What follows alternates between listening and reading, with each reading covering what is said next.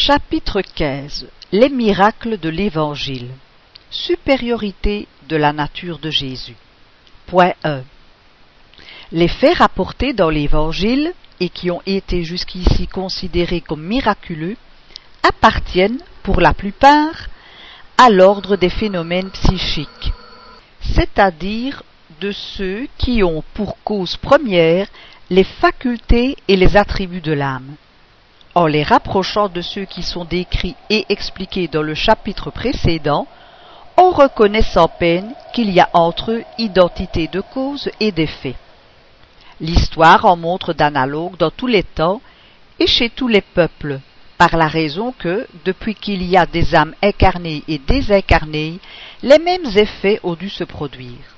On peut, il est vrai, contester sur ce point la véracité de l'histoire, mais aujourd'hui, ils se produisent sous nos yeux, pour ainsi dire à volonté, et par des individus qui n'ont rien d'exceptionnel. Le fait seul de la reproduction d'un phénomène, dans des conditions identiques, suffit pour prouver qu'il est possible et soumis à une loi, et que dès lors il n'est pas miraculeux. Le principe des phénomènes psychiques repose, comme on l'a vu, sur les propriétés du fluide périsprital qui constitue l'agent magnétique sur les manifestations de la vie spirituelle pendant la vie et après la mort, enfin sur l'état constitutif des esprits et leur rôle comme force active de la nature. Ces éléments connus et leurs effets constatés, ils ont pour conséquence de faire admettre la possibilité de certains faits que l'on rejetait alors qu'on leur attribuait une origine surnaturelle. Point 2. Sans rien préjuger sur la nature du Christ, qu'il n'entre pas dans le cadre de cet ouvrage d'examiner, en ne le considérant par hypothèse que comme un esprit supérieur, on ne peut s'empêcher de reconnaître en lui un de ceux de l'ordre le plus élevé, et qu'il est placé par ses vertus bien au-dessus de l'humanité terrestre. Par les immenses résultats qu'elle a produits, son incarnation en ce monde ne pouvait être qu'une de ces missions qui ne sont confiées qu'aux messagers directs de la divinité pour l'accomplissement de ses desseins. En supposant qu'il ne fût pas Dieu lui-même, mais un envoyé de Dieu, pour transmettre sa parole, il serait plus qu'un prophète, car il serait un Messie divin. Comme homme, il avait l'organisation des êtres charnels, mais comme esprit pur, détaché de la matière, il devait vivre de la vie spirituelle plus que de la vie corporelle, dont il n'avait point les faiblesses. La supériorité de Jésus sur les hommes ne tenait point aux qualités particulières de son corps, mais à celles de son esprit, qui dominait la matière d'une manière absolue, et à celle de son périsprit, puisé dans la partie la plus quintessentielle des fluides terrestres. Entre voir chapitre 14, numéro 9. Fermez la parenthèse. Son âme ne devait tenir au corps que par les liens strictement indispensables.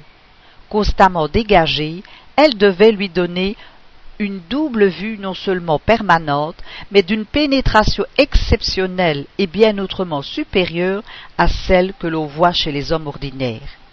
Il devait en être de même de tous les phénomènes qui dépendent des fluides périspritaux ou psychiques. La qualité de ces fluides lui donnait une immense puissance magnétique secondé par le désir incessant de faire le bien. Dans les guérisons qu'il opérait, agissait-il comme médium? Peut-on le considérer comme un puissant médium guérisseur? Non, car le médium est un intermédiaire, un instrument dont se servent les esprits désincarnés. Or, le Christ n'avait pas besoin d'assistance, lui qui assistait les autres. Il agissait donc par lui-même, en vue de sa puissance personnelle, ainsi que peuvent le faire les incarnés dans certains cas, et dans la mesure de leur force. Quel esprit d'ailleurs eût osé lui insuffler ses propres pensées et le charger de les transmettre? S'il recevait un influx étranger, ce ne pouvait être que de Dieu. Selon la définition donnée par un esprit, il était médium de Dieu. Songe. Point 3. Joseph, dit l'Évangile, fut averti par un ange qui lui apparut en songe et lui dit de fuir en Égypte avec l'enfant. Entre parenthèses, c'est Matthieu chapitre 2, versets de 19 à 23. Fermez la parenthèse. Les avertissements par songe jouent un grand rôle dans les livres sacrés de toutes les religions. Sans garantir l'exactitude de tous les faits rapportés et sans les discuter, le phénomène en lui-même n'a rien d'anormal quand on sait que le temps du sommeil est celui où l'esprit, se dégageant des liens de la matière, rentre momentanément dans la vie spirituelle où il se retrouve avec ceux qu'il a connus. C'est souvent ce moment que choisissent les esprits protecteurs pour se manifester à leurs protégés et leur donner des conseils plus directs. Les exemples authentiques d'avertissement par songe sont nombreux, mais il n'en faudrait pas inférer que tous les songes soient des avertissements, et encore moins que tout ce qu'on voit en rêve a sa signification. Il faut ranger parmi les croyances superstitieuses et absurdes l'art d'interpréter les songes. Entre parenthèses, voir chapitre 14, numéro 27 et 28. Fermez la parenthèse. Étoile des mages. Point 4. Il est dit qu'une étoile apparut aux mages qui vinrent adorer Jésus qu'elle marcha devant eux pour leur indiquer la route et s'arrêta quand ils furent arrivés. Entre parenthèses, voir Saint Matthieu chapitre 2, versets de 1 à 12. Fermez la parenthèse. La question n'est pas de savoir si le fait rapporté par Saint Matthieu est réel ou si ce n'est qu'une figure pour indiquer que les mages furent guidés d'une manière mystérieuse vers le lieu où était l'enfant attendu qu'il n'existe aucun moyen de contrôle, mais bien si un fait de cette nature est possible. Une chose certaine, c'est que, dans cette circonstance, la lumière ne pouvait être une étoile. On pouvait le croire à l'époque où l'on pensait que les étoiles sont des points lumineux attachés au firmament et qui peuvent tomber sur la terre, mais non aujourd'hui que l'on connaît leur nature.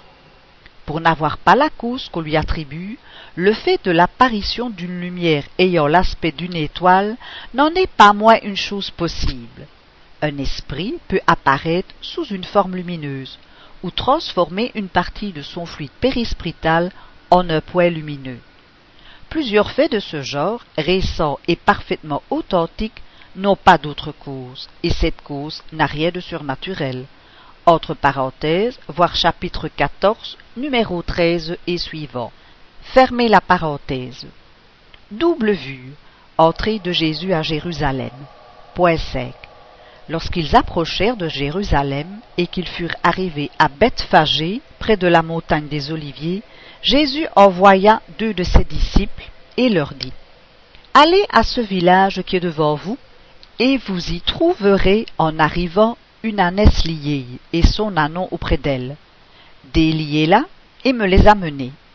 Si quelqu'un vous dit quelque chose, dites-lui que le Seigneur en a besoin, et aussitôt il les laissera emmener. Or, tout ceci s'est fait afin que cette parole du prophète fût accomplie. Dites à la fille de Sion, Voici votre roi qui vient à vous, plein de douceur, montez sur une ânesse et sur l'ânon de celle qui est sous le joug. Zacharie, chapitre 9, versets 9 et 10. Fermez la parenthèse. Les disciples s'en allèrent donc et firent ce que Jésus leur avait commandé. Et, ayant amené l'ânesse et l'anneau, ils les couvrirent de leurs vêtements et le firent monter dessus. Entre parenthèses, Saint Matthieu, chapitre 21, versets de 1 à 7. Fermez la parenthèse. Baiser de Judas. Point 6. Levez-vous, allons, celui qui doit me trahir est près d'ici. Il n'avait pas encore achevé ces mots que Judas, un des douze, arriva, et avec lui une troupe de gens armés d'épées et de bâtons, qui avaient été envoyés par les princes des prêtres et par les anciens du peuple. Or, celui qui le trahissait leur avait donné un signal pour le reconnaître, en leur disant Celui que je baiserai, c'est celui-là même que vous cherchez. Saisissez-vous de lui. Aussitôt donc, il s'approcha de Jésus et lui dit Maître, je vous salue. Et il le baisa.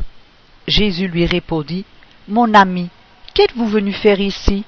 Et en même temps, tous les autres, s'avançant, se jetèrent sur Jésus et se saisirent de lui. Entre parenthèses, Saint Matthieu, chapitre 24, versets de 46 à 50. Pêche miraculeuse. Point 7.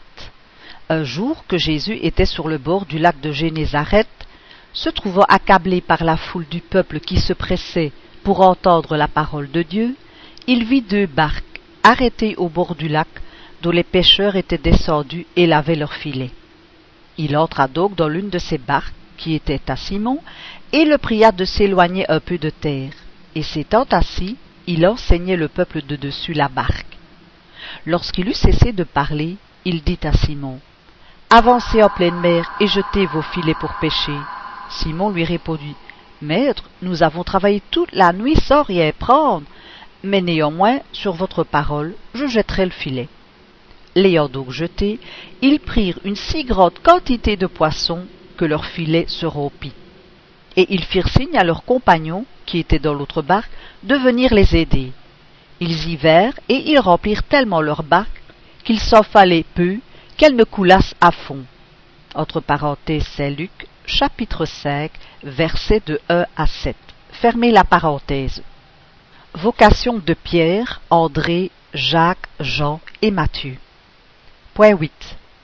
Or Jésus, marchant le long de la mer de Galilée, vit deux frères, Simon, appelé Pierre, et André son frère, qui jetaient leurs filets dans la mer, car ils étaient pêcheurs.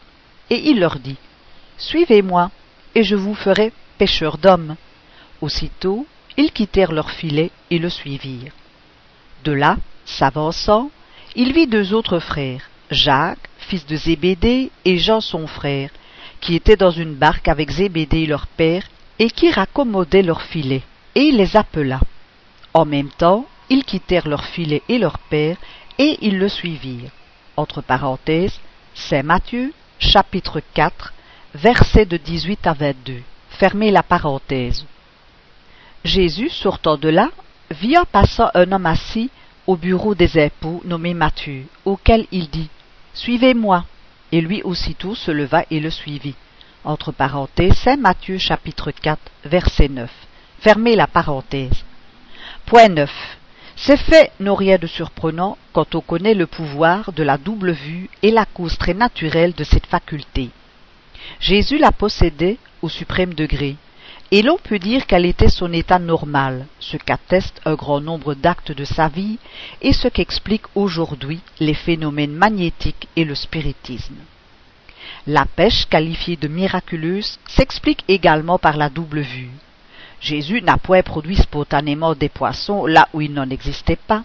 Il a vu, comme aurait pu le faire un lucide éveillé, par la vue de l'âme, l'endroit où il se trouvait, il a pu dire avec assurance aux pêcheurs d'y jeter leur filet. La pénétration de la pensée et par suite certaines prévisions sont la conséquence de la vue spirituelle. Lorsque Jésus appelle à lui Pierre, André, Jacques, Jean et Matthieu, il fallait qu'il connût leur disposition intime pour savoir qu'ils le suivraient et qu'ils étaient capables de remplir la mission dont il devait les charger. Il fallait qu'eux-mêmes eussent l'intuition de cette mission pour s'abandonner à lui. Il en est de même lorsque, le jour de la scène, il annonce que l'un des douze le trahira, et qu'il le désigne en disant que c'est celui qui met la main dans le plat, et lorsqu'il dit que Pierre le renoncera.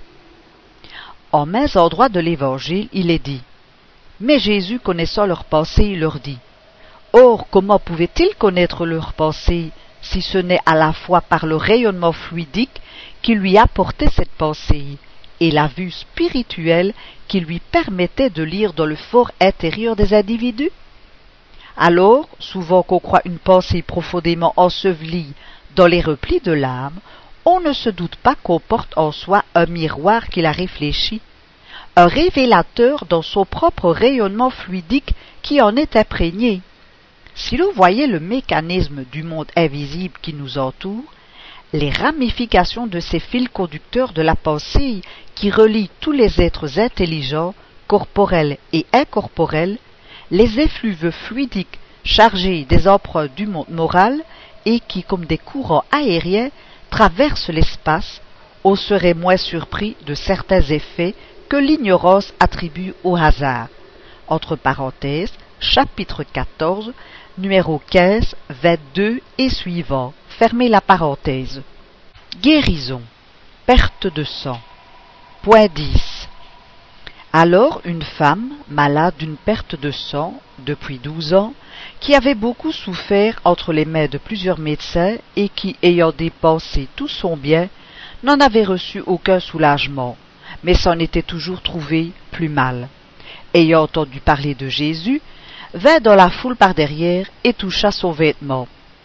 Car elle disait, si je puis seulement toucher son vêtement, je serai guérie.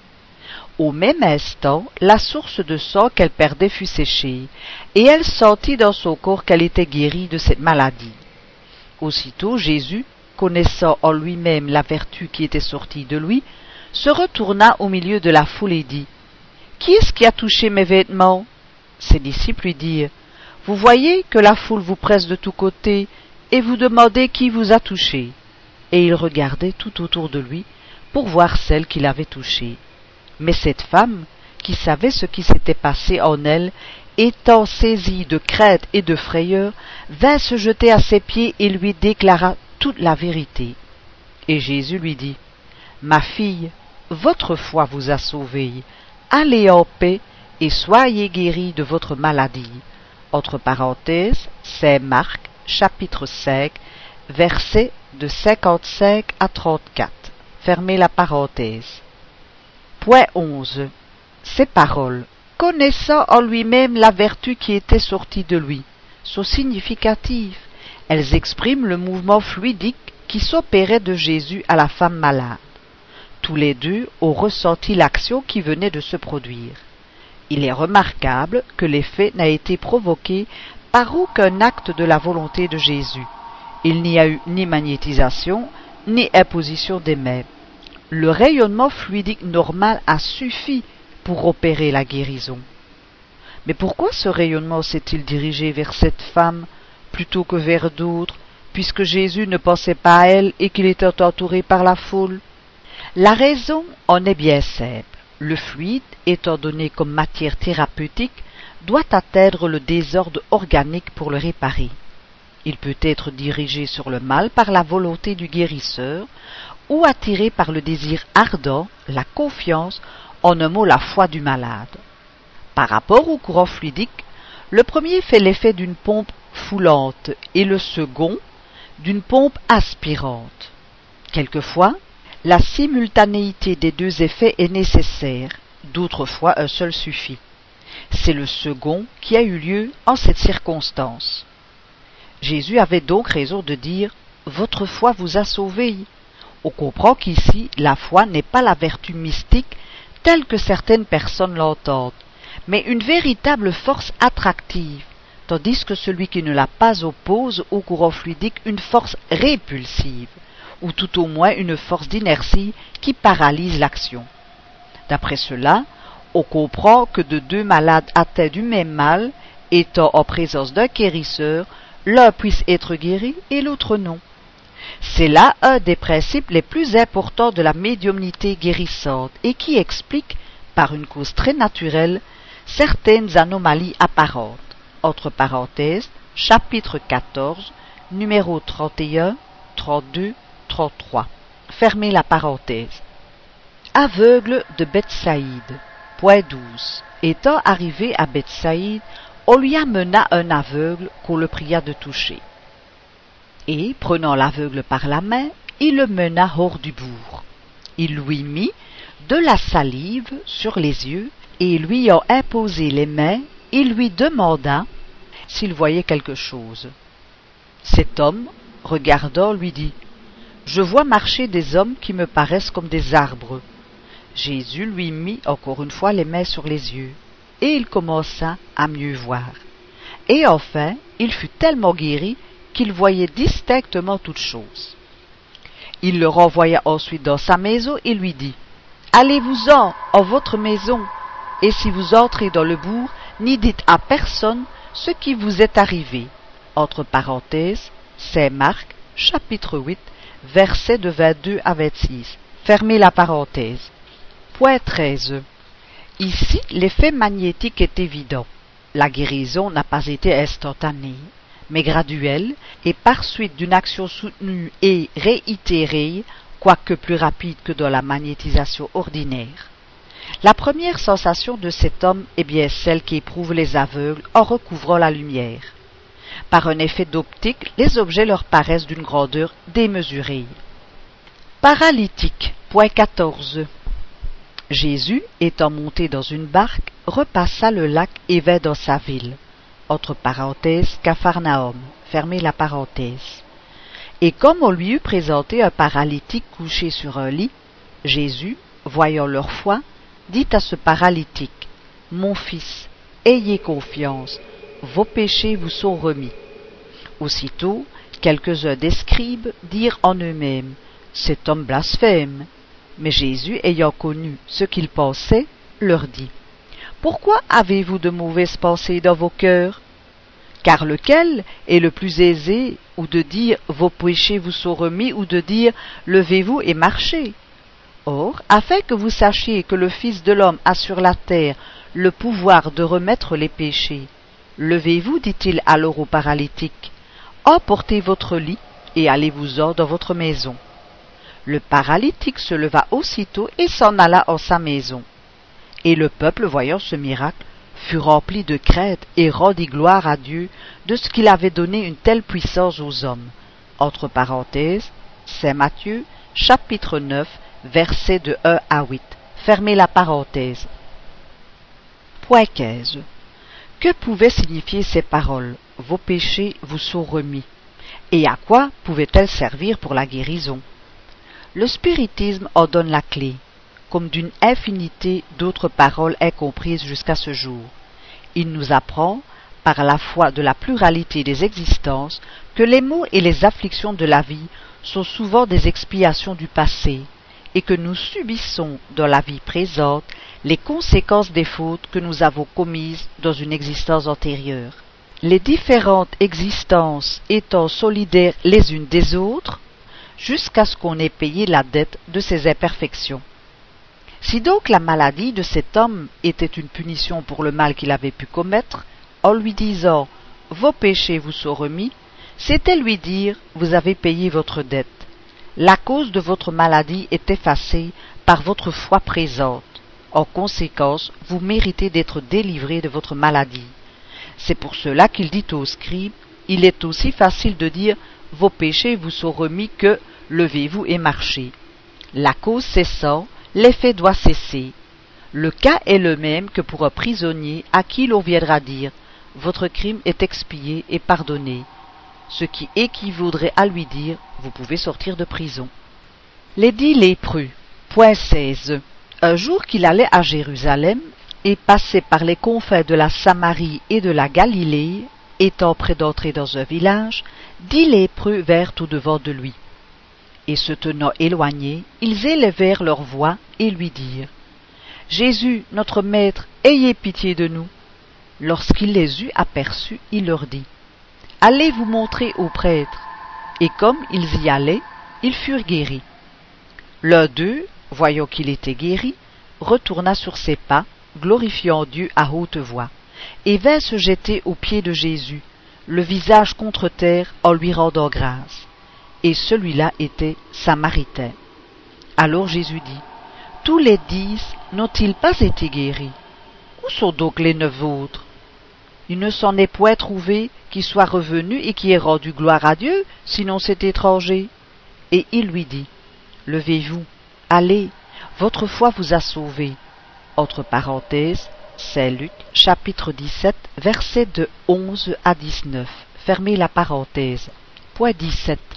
Les Samaritains étaient des schismatiques, comme à peu près les protestants à l'égard des catholiques, et méprisés par les juifs comme des hérétiques. Jésus, en guérissant indistinctement les Samaritains et les Juifs, donnait à la fois une leçon et un exemple de tolérance. Et en faisant ressortir que le Samaritain seul était revenu rendre gloire à Dieu, il montrait qu'il y avait en lui plus de vraie foi et de reconnaissance que chez ceux qui se disaient orthodoxes. En ajoutant votre foi vous a sauvé, il fait voir que Dieu regarde le fond du cœur et non la forme extérieure de l'adoration. Cependant les autres ont été guéris. Il le fallait pour la leçon qu'il voulait donner et prouver leur ingratitude. Mais qui sait ce qu'il en sera résulté, et s'ils auront bénéficié de la faveur qui leur avait été accordée. En disant aux Samaritains Votre foi vous a sauvés, Jésus donne à entendre qu'il n'en sera pas de même des autres. Mais sèche. Point 18. Jésus entra une autre fois dans la synagogue, où il trouva un homme qui avait une main sèche. Et il l'observait pour voir s'il le guérirait un jour de sabbat, afin d'en prendre sujet de l'accuser. Alors il dit à cet homme qui avait une main sèche, Levez-vous, tenez-vous là au milieu. Puis il leur dit, Est-il permis au jour du sabbat de faire du bien ou du mal, de sauver la vie ou de l'ôter? Et ils demeurèrent dans le silence. Mais lui, les regardant avec colère, affligé qu'il était de l'aveuglement de leur cœur, dit à cet homme, Étendez votre main. Il l'étendit, et elle devint saine. Aussitôt, les pharisiens, étant sortis, tinrent conseil contre lui avec les Hérodiens sur le moyen de le perdre. Mais Jésus se retira avec ses disciples vers la mer, où une grande multitude de peuples le suivit de Galilée et de Judée, de Jérusalem, de l'Idumée et d'au-delà le Jourdain. Et ceux des environs de Tyr et de Sidon, ayant entendu parler des choses qu'il faisait, vinrent en grand nombre le trouver. Marc, chapitre 3, versets de 1 à 8. Fermez la parenthèse. La femme courbée. Point 19. Jésus enseignait dans une synagogue tous les jours de sabbat. Et un jour, il y vit une femme possédée d'un esprit qui la rendait malade depuis dix-huit ans. Et elle était si courbée qu'elle ne pouvait du tout regarder en haut. Jésus, la voyant, l'appela et lui dit Femme, vous êtes délivrée de votre infirmité. En même temps, il lui imposa les mains, et étant aussitôt redressée, elle en rendit gloire à Dieu. Mais le chef de la synagogue, indigné de ce que Jésus l'avait guéri un jour de sabbat, dit au peuple Il y a six jours destinés pour travailler.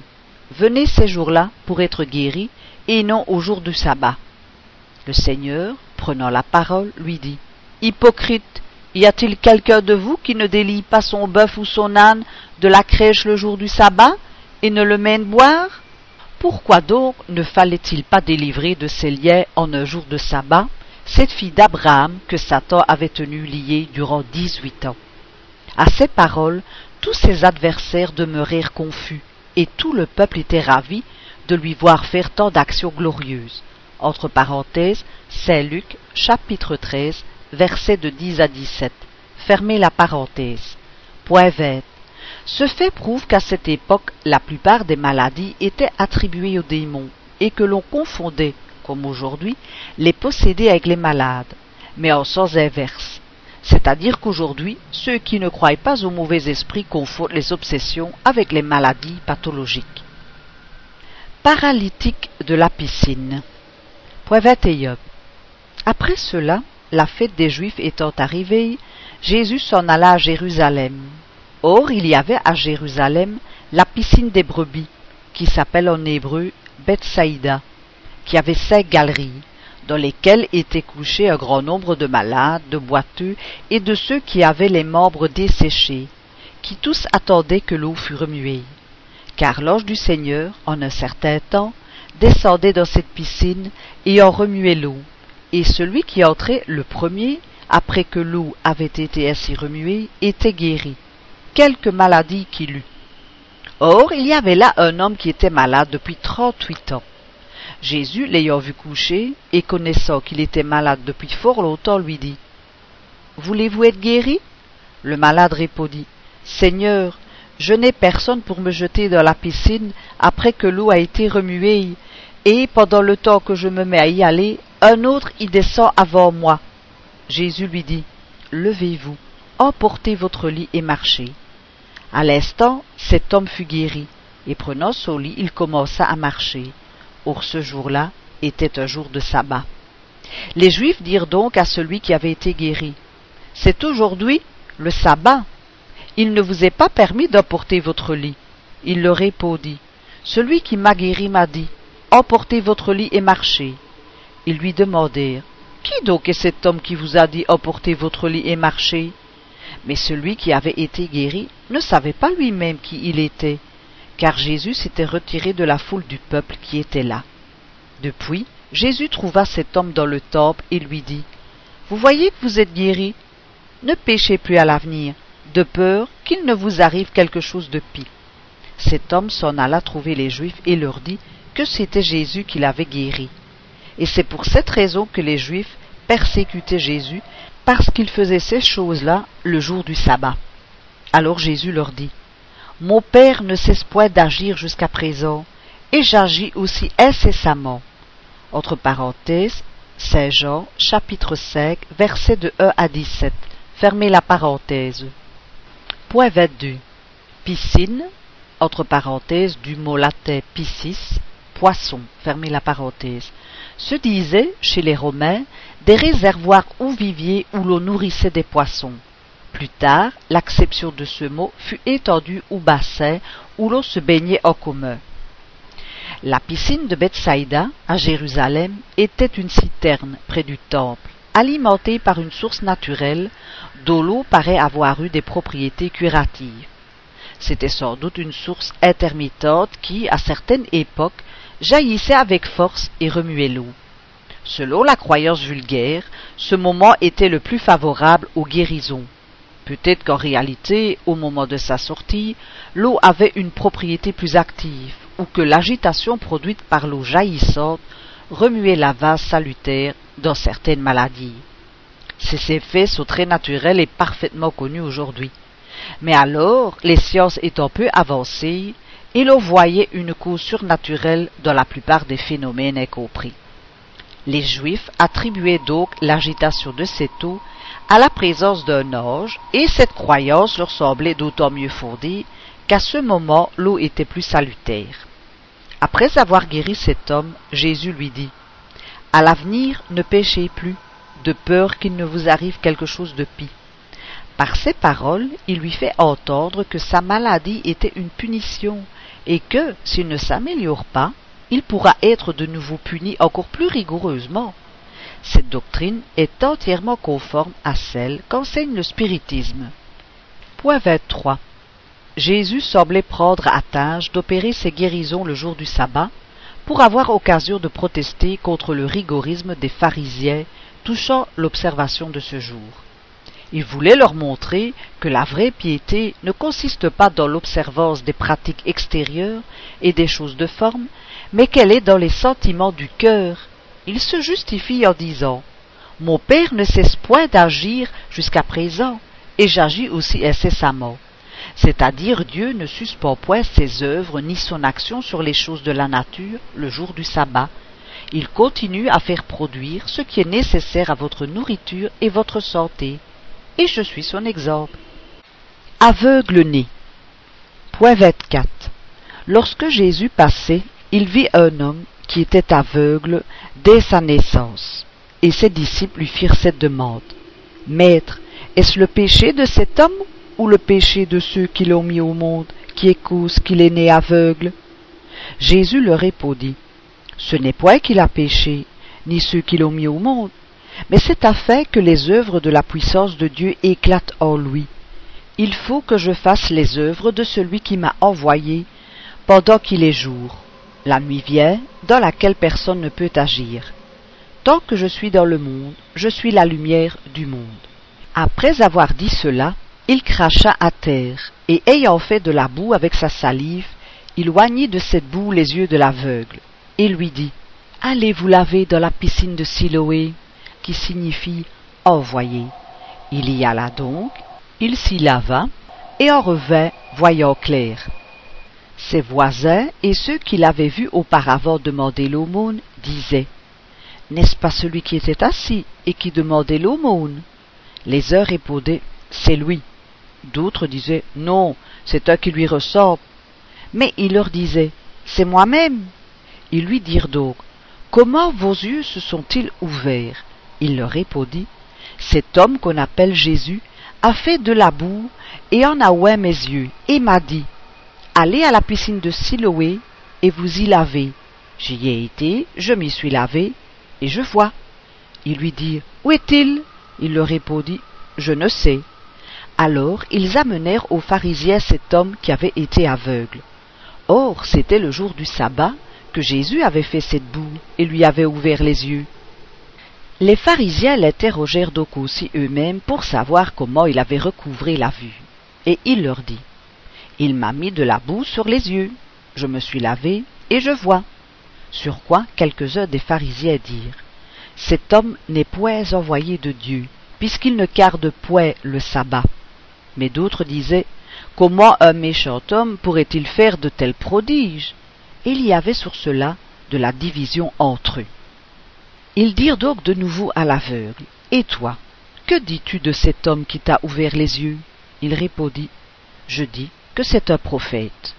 Mais les Juifs ne crurent point que cet homme eût été aveugle et qu'il eût recouvré la vue, jusqu'à ce qu'ils eussent fait venir son père et sa mère, qu'ils interrogèrent en leur disant Est-ce là votre fils que vous dites être né aveugle? Comment donc voit-il maintenant? Le père et la mère répondirent Nous savons que c'est là notre fils, et qu'il est né aveugle, mais nous ne savons comment il voit maintenant, et nous ne savons pas non plus qui lui a ouvert les yeux. Interrogez-le, il a de l'âge qu'il répond pour lui-même. Son père et sa mère parlaient de la sorte, parce qu'ils craignaient les Juifs, car les Juifs avaient déjà résolu ensemble que quiconque reconnaîtrait Jésus pour être le Christ serait chassé de la synagogue. Ce fut ce qui obligea le père et la mère de répondre Il a de l'âge, interrogez-le lui-même. Ils appelèrent donc une seconde fois cet homme qui avait été aveugle, et lui dirent Rends gloire à Dieu. Nous savons que cet homme est un pécheur. Il leur répondit Si c'est un pécheur, je n'en sais rien. Mais tout ce que je sais, c'est que j'étais aveugle et je vois maintenant. Ils lui dirent encore Que t'a-t-il fait et comment t'a-t-il ouvert les yeux? Il leur répondit Je vous l'ai déjà dit, et vous l'avez entendu. Pourquoi voulez-vous l'entendre encore une fois? Est-ce que vous voulez devenir ses disciples? Sur quoi ils le chargèrent d'injures et lui dirent Sois toi-même son disciple. Pour nous, nous sommes les disciples de Moïse. Nous savons que Dieu a parlé à Moïse, mais pour celui-ci, nous ne savons pas d'où il sort. Cet homme leur répondit. C'est ce qui est étonnant que vous ne sachiez pas d'où il est, et qu'il m'ait ouvert les yeux. Or, nous savons que Dieu n'exauce point les pécheurs, mais si quelqu'un l'honore et qu'il fasse sa volonté, c'est celui-là qui l'exauce. Depuis que le monde est, on n'a jamais entendu dire que personne ait ouvert les yeux à un aveugle né. Si cet homme n'était point envoyé de Dieu, il ne pourrait rien faire de tout ce qu'il a fait. Ils lui répondirent Tu n'es que péché dès le ventre de ta mère, et tu veux nous enseigner? Et ils le chassèrent. Entre parenthèses, Saint Jean, chapitre 9, versets de 1 à 34. Fermez la parenthèse. Point 25. Ce récit, si simple et si naïf, porte en soi un caractère évident de vérité. Rien de fantastique ni de merveilleux, c'est une scène de la vie réelle prise sur le fait. Le langage de cet aveugle est bien celui de ces hommes simples chez lesquels le savoir est suppléé par le bon sens, et qui rétorquent les arguments de leurs adversaires avec bonhomie, et par des raisons qui ne manquent ni de justesse ni d'à-propos. Le ton des pharisiens n'est-il pas celui de ces orgueilleux qui n'admettent rien au-dessus de leur intelligence, et s'indignent à la seule pensée qu'un homme du peuple puisse leur en remontrer? Sauf la couleur locale des noms, on se croirait de notre temps. Être chassé de la synagogue équivalait à être mis hors de l'Église. C'était une sorte d'excommunication. Les spirites, dont la doctrine est celle du Christ interprétée selon le progrès des lumières actuelles, sont traités comme les Juifs qui reconnaissaient Jésus pour le Messie. En les excommuniant, on les met hors de l'Église, comme firent les scribes et les pharisiens à l'égard des partisans de Jésus. Ainsi, voici un homme qui est chassé, parce qu'il ne peut croire que celui qui l'a guéri soit un possédé du démon, et parce qu'il glorifie Dieu de sa guérison. N'est-ce pas ce que l'on fait à l'égard des spirites? Ce qu'ils obtiennent, sage conseil des esprits, retour à Dieu et au bien, guérison, tout est l'œuvre du diable, et on leur jette l'anathème. N'a-t-on pas vu des prêtres dire, du haut de la chair, qu'il valait mieux rester incrédule que de revenir à la foi par le spiritisme? N'en a-t-on pas vu dire à des malades qu'ils ne devaient se faire guérir par les spirites qui possèdent ce don parce que c'est un don satanique D'autres prêchaient que les malheureux ne devaient pas accepter le pain distribué par les spirites parce que c'était le pain du diable. Que disaient et que faisaient de plus les prêtres juifs et les pharisiens? Du reste, il est dit que tout doit se passer aujourd'hui comme au temps du Christ. Cette demande des disciples, est-ce le péché de cet homme qui est cause qu'il est né aveugle? Indique l'intuition d'une existence antérieure, autrement elle n'aurait pas de sens, car le péché qui serait la cause d'une infirmité de naissance devrait avoir été commis après la naissance et par conséquent dans une existence antérieure. Si Jésus avait vu là une idée fausse, il leur aurait dit Comment cet homme aurait-il pu pécher avant d'être né? Au lieu de cela, il leur dit que cet homme est aveugle. Ce n'est pas qu'il ait péché, mais afin que la puissance de Dieu éclate en lui, c'est-à-dire qu'il devait être l'instrument d'une manifestation de la puissance de Dieu.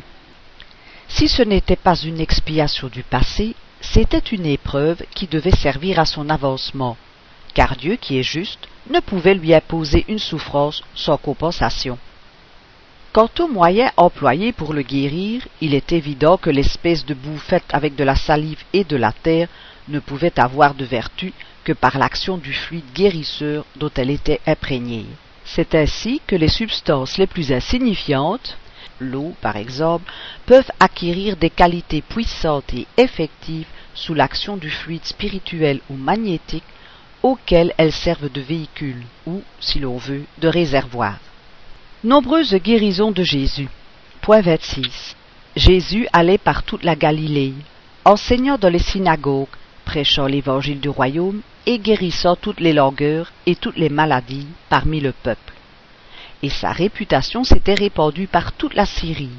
Il lui présentait tous ceux qui étaient malades et diversement affligés de maux et de douleurs, les possédés, les lunatiques, les paralytiques, et il les guérissait et une grande multitude de peuples le suivit de la Galilée, de la Décapole, de Jérusalem, de la Judée et d'au-delà du Jourdain. Entre parenthèses, Saint Matthieu, chapitre 4, versets 23, 24, 25. Fermez la parenthèse. Nombreuses guérisons de Jésus. Point 27. De tous les faits qui témoignent de la puissance de Jésus, les plus nombreux sont, sans contredit, les guérisons.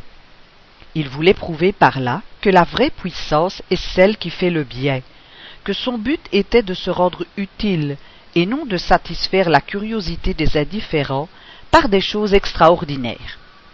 En soulageant la souffrance, il s'attachait les gens par le cœur et se faisait des prosélytes plus nombreux et plus sincères que s'ils n'eussent été frappés que par le spectacle des yeux. Par ce moyen, il se faisait aimer, tandis que, s'il se fût borné à produire des effets matériels surprenants, comme en demandaient les pharisiens, la plupart n'auraient vu en lui qu'un sorcier et un habile jongleur que les désœuvrés eussent été voir pour se distraire. Ainsi, quand Jean-Baptiste envoie à lui ses disciples pour lui demander s'il est le Christ, il ne dit pas Je le suis, car tout imposteur aurait pu en dire autant. Il ne leur parle ni de prodiges, ni de choses merveilleuses, mais il leur répond simplement Allez dire à Jean Les aveugles voient, les malades sont guéris, les sourds entendent, l'évangile est annoncé aux pauvres.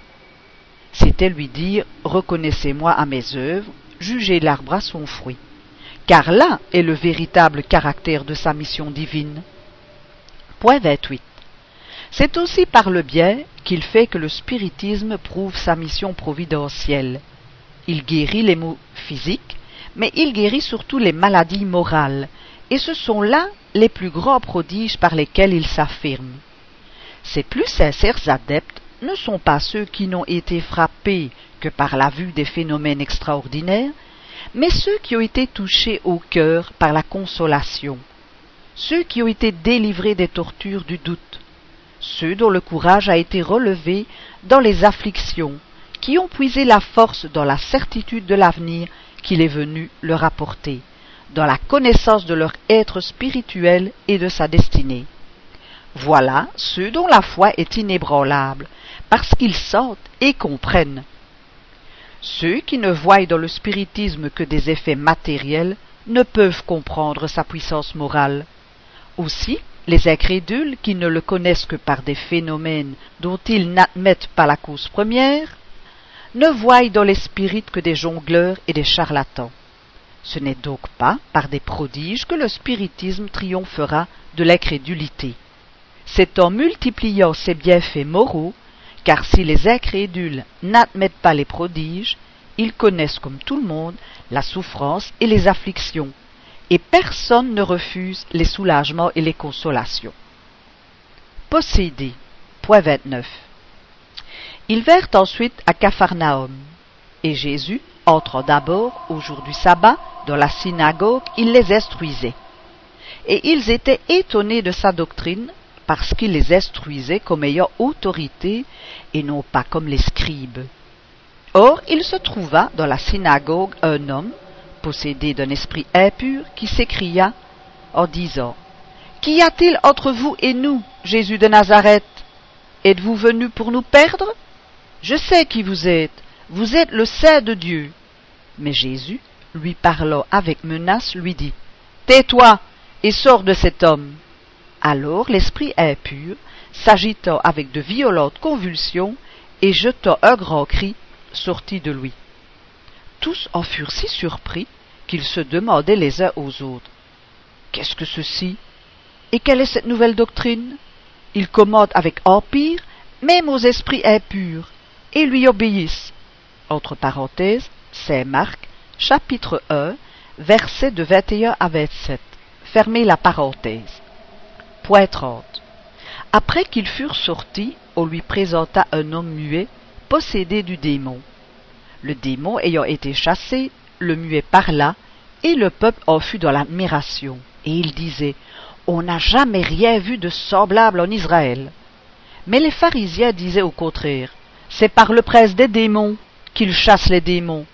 Entre parenthèses, c'est Matthieu, chapitre 9, versets 32, 33, 34. Fermez la parenthèse. Point 31. Lorsqu'il fut venu au lieu où étaient les autres disciples, il vit une grande multitude de personnes autour d'eux, et des scribes qui disputaient avec eux. Aussitôt, tout le peuple, ayant aperçu Jésus, fut saisi d'étonnement et de frayeur. Étant accourus, ils le saluèrent. Alors il leur demanda De quoi disputez-vous ensemble? Et un homme d'entre le peuple, prenant la parole, lui dit Maître, je vous ai amené mon fils qui est possédé d'un esprit muet. Et en quelque lieu qu'il se saisisse de lui, il le jette contre terre, et l'enfant écume, graisse des dents, et devient tout sec. J'ai prié vos disciples de le chasser, mais ils ne l'ont pu. Jésus leur répondit. Aux gens incrédules, jusqu'à quand serai-je avec vous? Jusqu'à quand vous souffrirai-je Amenez-le-moi. Ils le lui amenèrent, et il n'eut pas plutôt vu Jésus que l'esprit commença à l'agiter avec violence, et il tomba par terre où il se roulait en écumant. Jésus demanda au père de l'enfant Combien y a-t-il que cela lui arrive? Dès son enfance, dit le père, et l'esprit l'a souvent jeté tantôt dans le feu et tantôt dans l'eau pour le faire périr. Mais si vous pouvez quelque chose, ayez compassion de nous et nous secourez. Jésus lui répondit, Si vous pouvez croire, tout est possible à celui qui croit. Aussitôt, le père de l'enfant s'écriant lui dit avec larmes, Seigneur, aidez-moi dans mon incrédulité. Et Jésus, voyant que le peuple accourait en foule, parla avec menace à l'esprit impur et lui dit Esprit sourd et muet, sors de l'enfant, je te le commande, et n'y rentre plus. Alors cet esprit ayant jeté un grand cri, et l'ayant agité par de violentes convulsions, sortit, et l'enfant demeura comme mort, de sorte que plusieurs disaient qu'il était mort.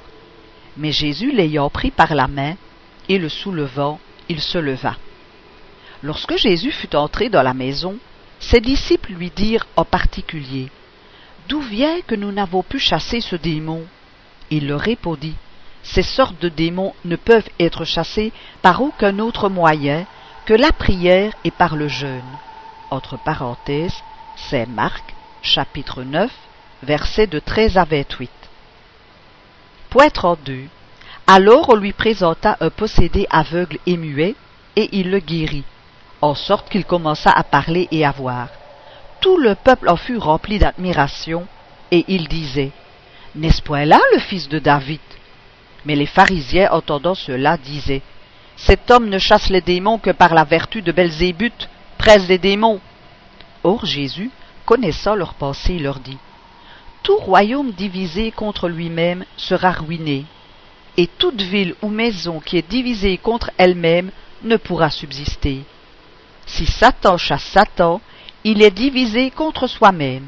Comment donc ce royaume subsistera-t-il? Et si c'est par Belzébuth que je chasse les démons, par qui vos enfants les chassent-ils? C'est pourquoi ils seront eux-mêmes vos juges. Si je chasse les démons par l'Esprit de Dieu, le royaume des dieux est donc parvenu jusqu'à vous. Entre parenthèses, Saint Matthieu, chapitre 12, versets 22 à 28. Fermez la parenthèse. Point 33. Les délivrances de possédés figurent, avec les guérisons, parmi les actes les plus nombreux de Jésus.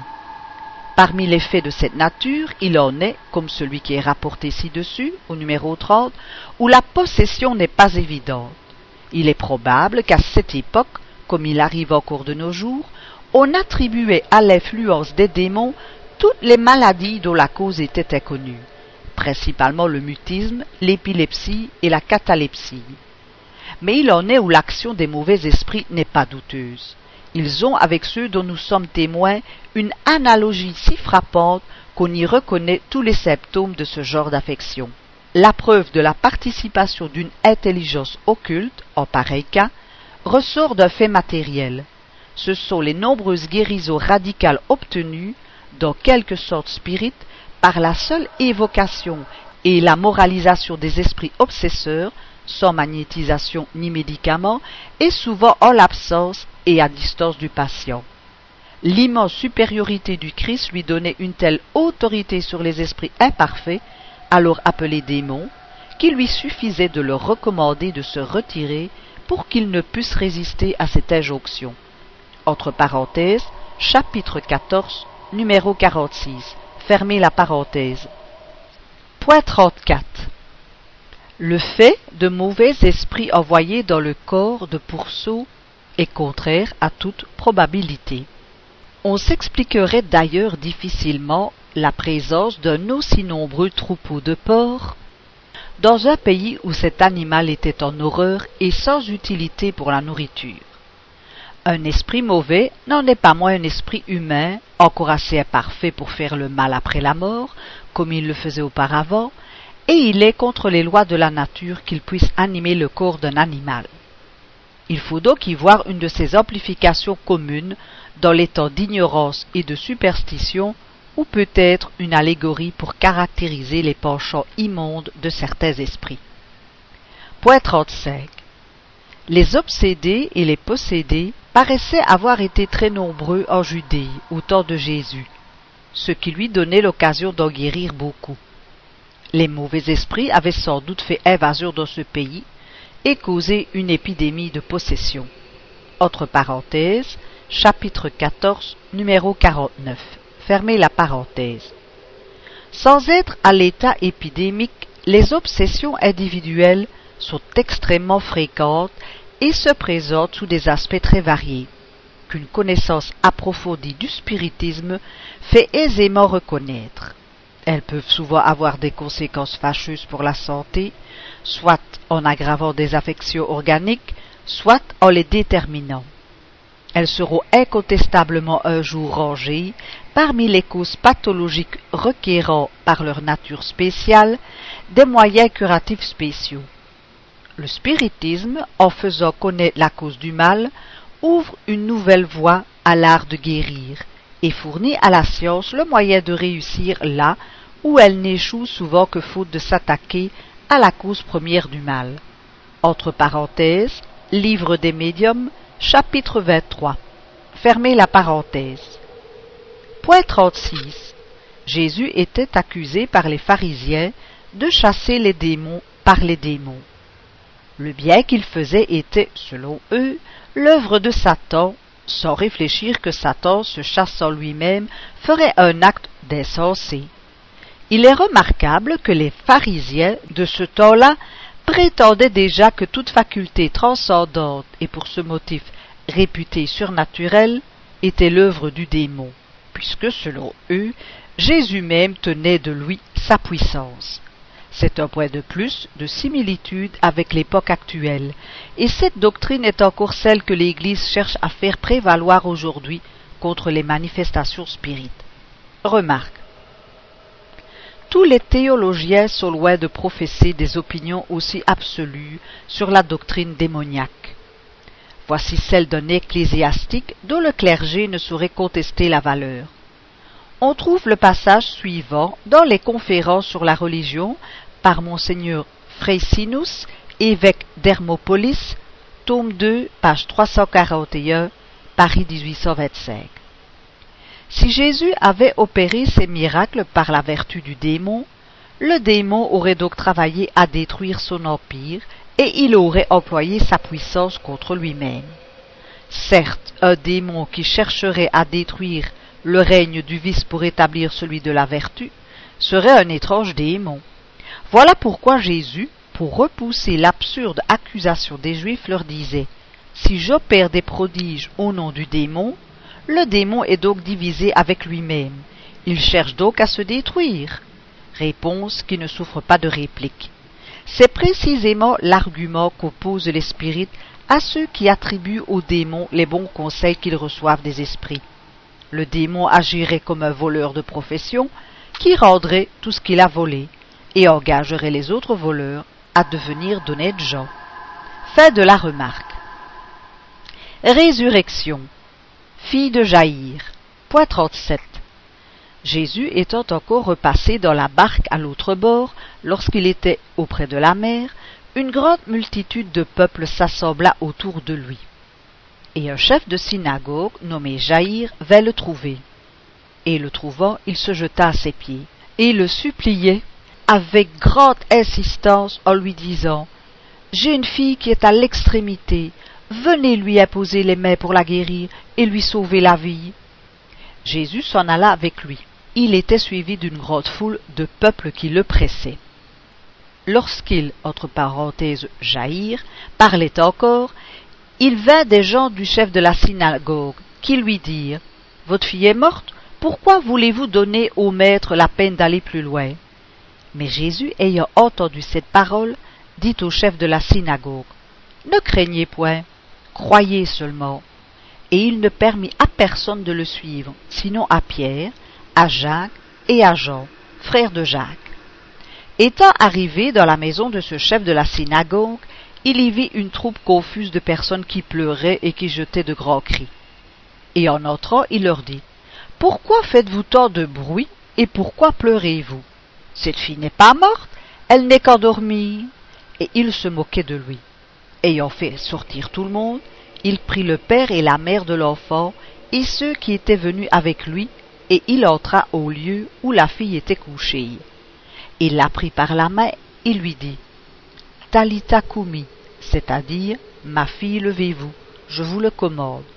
Au même instant, la fille se leva et se mit à marcher, car elle avait douze ans, et ils furent merveilleusement étonnés. Entre parenthèses, Saint Marc, chapitre 5, versets de 21 à 43.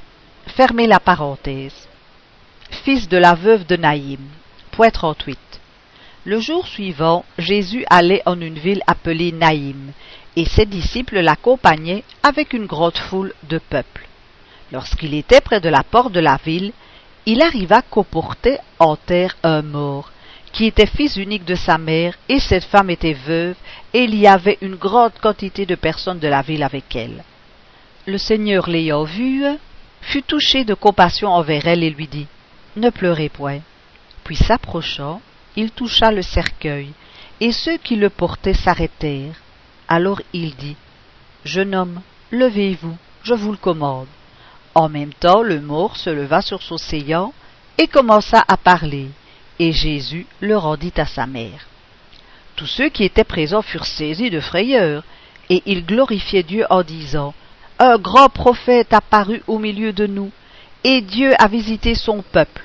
Le bruit de ce miracle qu'il avait fait se répandit dans toute la Judée et dans tous les pays d'alentour. Entre parenthèses, Saint Luc, chapitre 7, versets de 11 à 17. Fermez la parenthèse. Point 39. Le fait du retour de la vie corporelle d'un individu réellement mort serait contraire aux lois de la nature et par conséquent plus miraculeux. Or, il n'est pas nécessaire de recourir à cet ordre de faits pour expliquer les résurrections opérées par le Christ. Si parmi nous les apparences trompent parfois les gens de l'art, les accidents de cette nature devaient être bien autrement fréquents dans un pays où l'on ne prenait aucune précaution et où l'ensevelissement était immédiat. Remarque. Une preuve de cette coutume se trouve dans les Actes des Apôtres, chapitre 5, verset 5 et suivant. Ananie, ayant entendu ces paroles, tomba et rendit l'esprit. Et tous ceux qui en entendirent parler furent saisis d'une grande crainte. Aussitôt, quelques jeunes gens vinrent prendre son corps, et l'ayant emporté, ils l'enterrèrent. Environ trois heures après, sa femme, entre parenthèses Saphir, qui ne savait pas ce qui était arrivé, entra. Et Pierre lui dit, trois petits points, etc. Point. Au même moment, elle tomba à ses pieds et rendit l'esprit. Ces jeunes hommes, étant entrés, la trouvèrent morte, et l'emportant, ils l'enterrèrent auprès de son mari.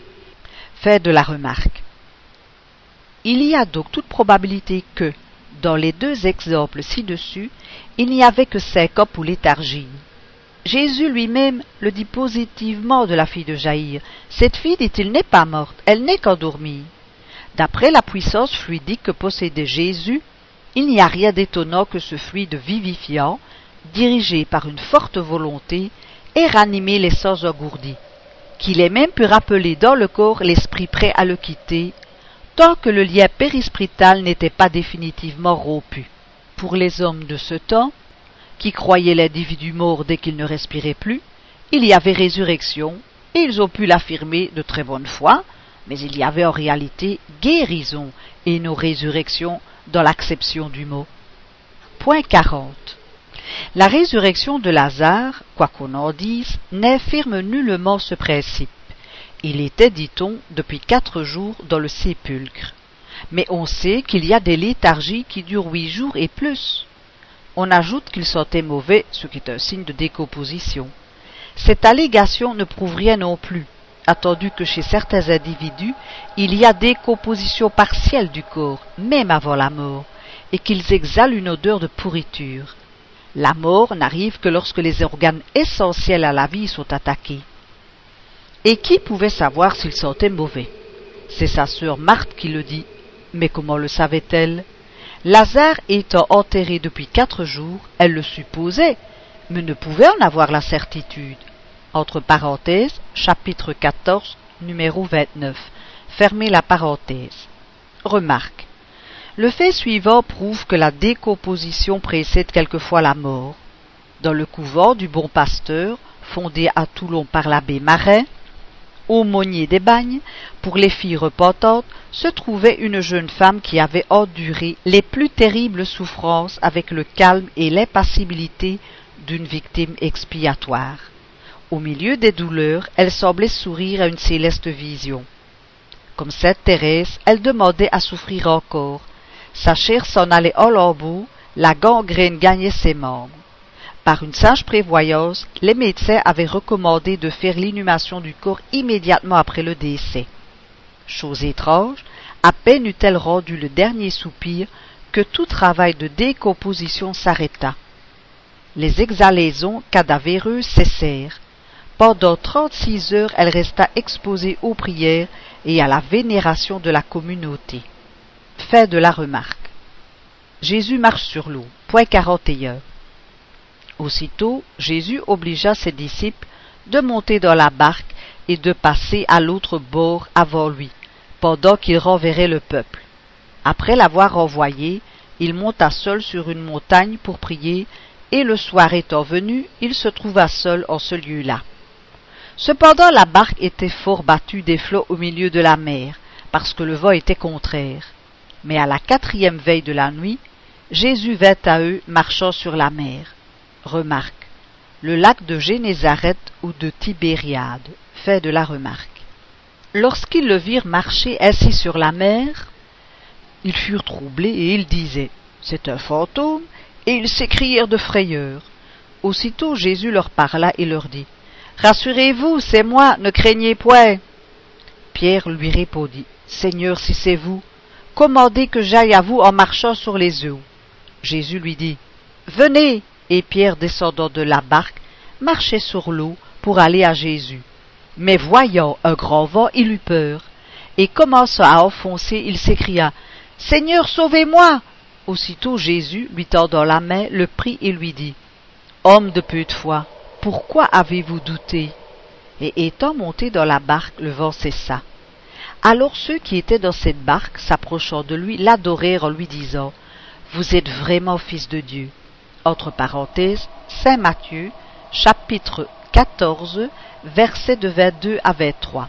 Fermez la parenthèse. Point 42. Ce phénomène trouve son explication naturelle dans les principes exposés ci-dessus. Chapitre 14, numéro 43. Des exemples analogues prouvent qu'il n'est ni impossible ni miraculeux, puisqu'il est dans les lois de la nature. Il peut s'être produit de deux manières. Jésus, quoique vivant, a pu apparaître sur l'eau sous une forme tangible, tandis que son corps charnel était ailleurs. C'est l'hypothèse la plus probable. On peut même reconnaître dans le récit certains signes caractéristiques des apparitions tangibles. Entre parenthèses, chapitre 14, numéro 35 à 37. Fermez la parenthèse. D'un autre côté, son corps aurait pu être soutenu et sa pesanteur être neutralisée par la même force fluidique qui maintient une table dans l'espace sans point d'appui. Le même effet s'est plusieurs fois produit sur des corps humains. Transfiguration. Point 43. Six jours après, Jésus ayant pris Pierre, Jacques et Jean, les mena seuls avec lui sur une haute montagne à l'écart. Remarque, le mont Tabor, au sud-ouest du lac de Tabarish, à onze kilomètres sud-est de Nazareth, environ mille mètres de haut. Fait de la remarque. Et il fut transfiguré devant eux. Et pendant qu'il faisait sa prière, son visage parut tout autre. Ses vêtements devinrent tout brillants de lumière, et blancs comme la neige, en sorte qu'il n'y a point de foulon sur la terre qui puisse en faire d'aussi blanc et ils verrent paraître Élie et Moïse qui s'entretenaient avec Jésus. Alors Pierre dit à Jésus, Maître, nous sommes bien ici. Faisons-y trois tentes, une pour vous, une pour Moïse et une pour Élie. Car il ne savait ce qu'il disait, tant il était effrayé. En même temps, il parut une nuée qui les couvrit, et il sortit de cette nuée une voix qui fit entendre ces mots. Celui-ci est mon fils bien-aimé, écoutez-le. Aussitôt, regardant de tous côtés, ils ne virent plus personne que Jésus qui était demeuré avec eux. Lorsqu'ils descendaient de la montagne, il leur commanda de ne parler à personne de ce qu'ils avaient vu, jusqu'à ce que le Fils de l'homme fût ressuscité d'entre les morts. Et ils terrent les choses secrètes, s'entre-demandant ce qu'il voulait dire par ces mots, jusqu'à ce que le Fils de l'homme fût ressuscité d'entre les morts. Entre parenthèses, c'est Marc, chapitre 9, versets de 1 à 9. Fermez la parenthèse. Point 44. C'est encore dans les propriétés du fluide périsprital qu'on peut trouver la raison de ce phénomène. La transfiguration, expliquée chapitre 14 numéro 39, est un fait assez ordinaire qui, par suite du rayonnement fluidique, peut modifier l'apparence d'un individu. Mais la pureté du périsprit de Jésus a pu permettre à son esprit de lui donner un éclat exceptionnel. Quant à l'apparition de Moïse et d'Élie, elle rentre entièrement dans le cas de tous les phénomènes du même genre. Entre parenthèses, chapitre 14, numéro 35 et suivant. Fermez la parenthèse. De toutes les facultés qui se sont révélées en Jésus, il n'en est aucune qui soit en dehors des conditions de l'humanité, et qu'on ne rencontre chez le commun des hommes, parce qu'elles sont dans la nature. Mais par la supériorité de son essence morale et de ses qualités fluidiques, elles atteignaient chez lui des proportions au-dessus de celles du vulgaire. Il nous représentait, à part son enveloppe charnelle, l'état des purs esprits. Tempête apaisée. Point 45. Un jour, étant monté sur une barque avec ses disciples, il leur dit Passons à l'autre bord du lac. Ils partirent donc, et comme ils passaient, il s'endormit. Alors un grand tourbillon de vent vint tout à coup fondre sur le lac, en sorte que leur barque s'emplissant d'eau, ils étaient en péril. Ils s'approchèrent donc de lui et l'éveillèrent en lui disant Maître, nous périssons. Jésus, s'étant levé, parla avec menace au vent et au flot agités, et ils s'apaisèrent, et il se fit un grand calme. Alors il leur dit Où donc est votre foi? Mais eux, remplis de crainte et d'admiration, se disaient l'un à l'autre Quel est donc celui-ci qui commode de la sorte au vent et au flot, et à qui ils obéissent? Entre parenthèses, Saint Luc, chapitre 8, versets de 22 à 25. Fermez la parenthèse. Point 46. Nous ne connaissons pas encore assez les secrets de la nature pour affirmer s'il y a, oui ou non, des intelligences occultes qui président à l'action des éléments. Dans l'hypothèse de l'affirmative, le phénomène en question pourrait être le résultat d'un acte d'autorité sur ces mêmes intelligences et prouverait une puissance qu'il n'est donné à aucun homme d'exercer. Dans tous les cas, Jésus, dormant tranquillement pendant la tempête, atteste une sécurité qui peut s'expliquer par ce fait que son esprit voyait qu'il n'y avait aucun danger et que l'orage allait s'apaiser. Noce de Cana, 47. Ce miracle mentionné dans le seul évangile de Saint Jean est indiqué comme étant le premier que Jésus ait fait, et à ce titre il aurait dû être d'autant plus remarqué. Il faut qu'il ait produit bien peu de sensations, puisque aucun autre évangéliste n'en parle. Un fait aussi extraordinaire aurait dû étonner au plus haut point les convives, et surtout le maître de la maison, qui ne paraissent pas même s'en être aperçus. Considéré en lui-même, ce fait a peu d'importance comparativement à ceux qui témoignent véritablement des qualités spirituelles de Jésus. En admettant que les choses se soient passées comme elles sont rapportées, il est remarquable que c'est le seul phénomène de ce genre qui les produit. Il était d'une nature trop élevée pour s'attacher à des effets purement matériels, propres seulement à piquer la curiosité de la foule qui l'eût assimilé à un magicien. Il savait que les choses utiles lui conquéreraient plus de sympathie et lui amèneraient plus d'adeptes que celles qui pouvaient passer pour des tours d'adresse et ne toucheraient point le cœur. Entre parenthèses numéro 27. Bien qu'à la rigueur le fait puisse s'expliquer jusqu'à un certain point par une action fluidique qui, ainsi que le magnétisme en offre des exemples, aurait changé les propriétés de l'eau en lui donnant le goût du vin. Cette hypothèse est peu probable, attendu qu'en pareil cas, l'eau n'ayant que le goût du vin, aurait conservé sa couleur, ce qui n'eût pas manqué d'être remarqué. Il est plus rationnel d'y voir une de ces paraboles si fréquentes dans les enseignements de Jésus, comme celle de l'enfant prodigue, du festin de noces, du mauvais riche, du figuier desséché, et tant d'autres qui ont cependant le caractère des faits accomplis. Il aura fait pendant le repas une allusion au vin et à l'eau, d'où il aura tiré une instruction. Ce qui justifie cette opinion, ce sont les paroles que lui adresse à ce sujet le maître d'hôtel. Tout homme sert d'abord le bon vin, et après qu'on en a beaucoup bu, il en sert alors de moindre. Mais pour vous, vous avez réservé le bon vin jusqu'à cette heure.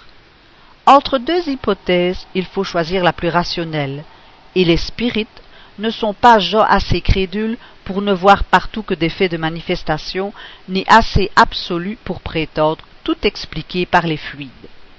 Multiplication des pains. Point 48. La multiplication des pains est un des miracles qui ont le plus intrigué les commentateurs, en même temps qu'il a défrayé la verve des incrédules. Sans se donner la peine d'en sonder le sens allégorique, ces derniers n'y ont vu qu'un conte puéril. Mais la plupart des gens sérieux ont vu dans ce récit, quoique sous une forme différente de la forme ordinaire, une parabole comparant la nourriture spirituelle de l'âme à la nourriture du corps. On peut y voir cependant plus qu'une figure et admettre, à certains points de vue, la réalité d'un fait matériel, sans pour cela recourir au prodige. On sait qu'une grande préoccupation d'esprit, l'attention soutenue donnée à une chose, font oublier la fin. Or, ceux qui suivaient Jésus étaient déjà avides de l'entendre. Il n'y a donc rien d'étonnant que, fascinés par sa parole et peut-être aussi par la puissante action magnétique qu'il exerçait sur eux, ils n'aient pas éprouvé le besoin matériel de manger. Jésus, qui prévoyait ce résultat, a donc pu tranquilliser ses disciples en disant, dans le langage figuré qui lui était habituel, en admettant qu'on ait réellement apporté quelques pains, que ces pains suffiraient pour rassasier la foule. En même temps, il donnait à ceux-ci une leçon. Donnez-leur vous-même à manger, disait-il. Il leur enseignait par là qu'eux aussi pouvaient nourrir par la parole. Ainsi, à côté du sens allégorique moral, il a pu se produire un effet physiologique naturel très connu. Le prodige, dans ce cas, est dans l'ascendant de la parole de Jésus, assez puissante pour captiver l'attention d'une foule immense au point de lui faire oublier de manger.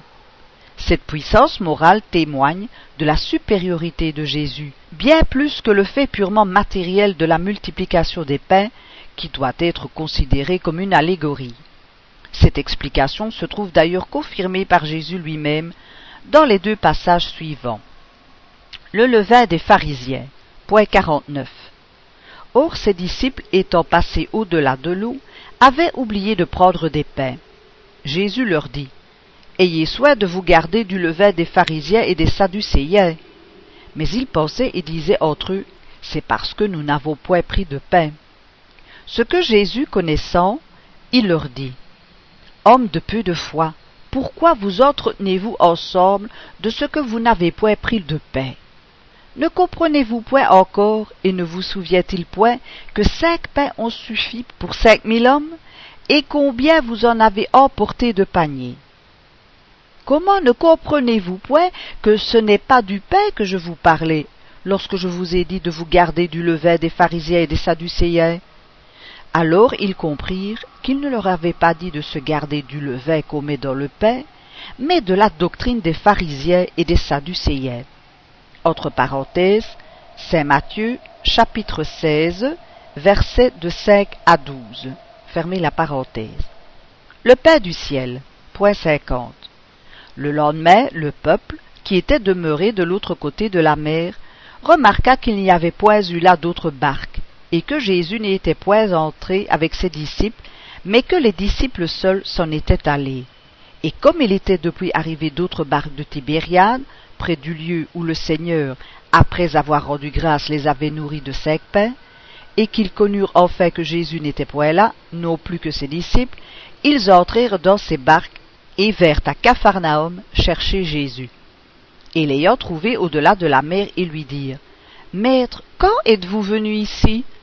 Jésus leur répondit, En vérité, en vérité je vous le dis, vous me cherchez non à cause des miracles que vous avez vus, mais parce que je vous ai donné du pain à manger et que vous avez été rassasiés.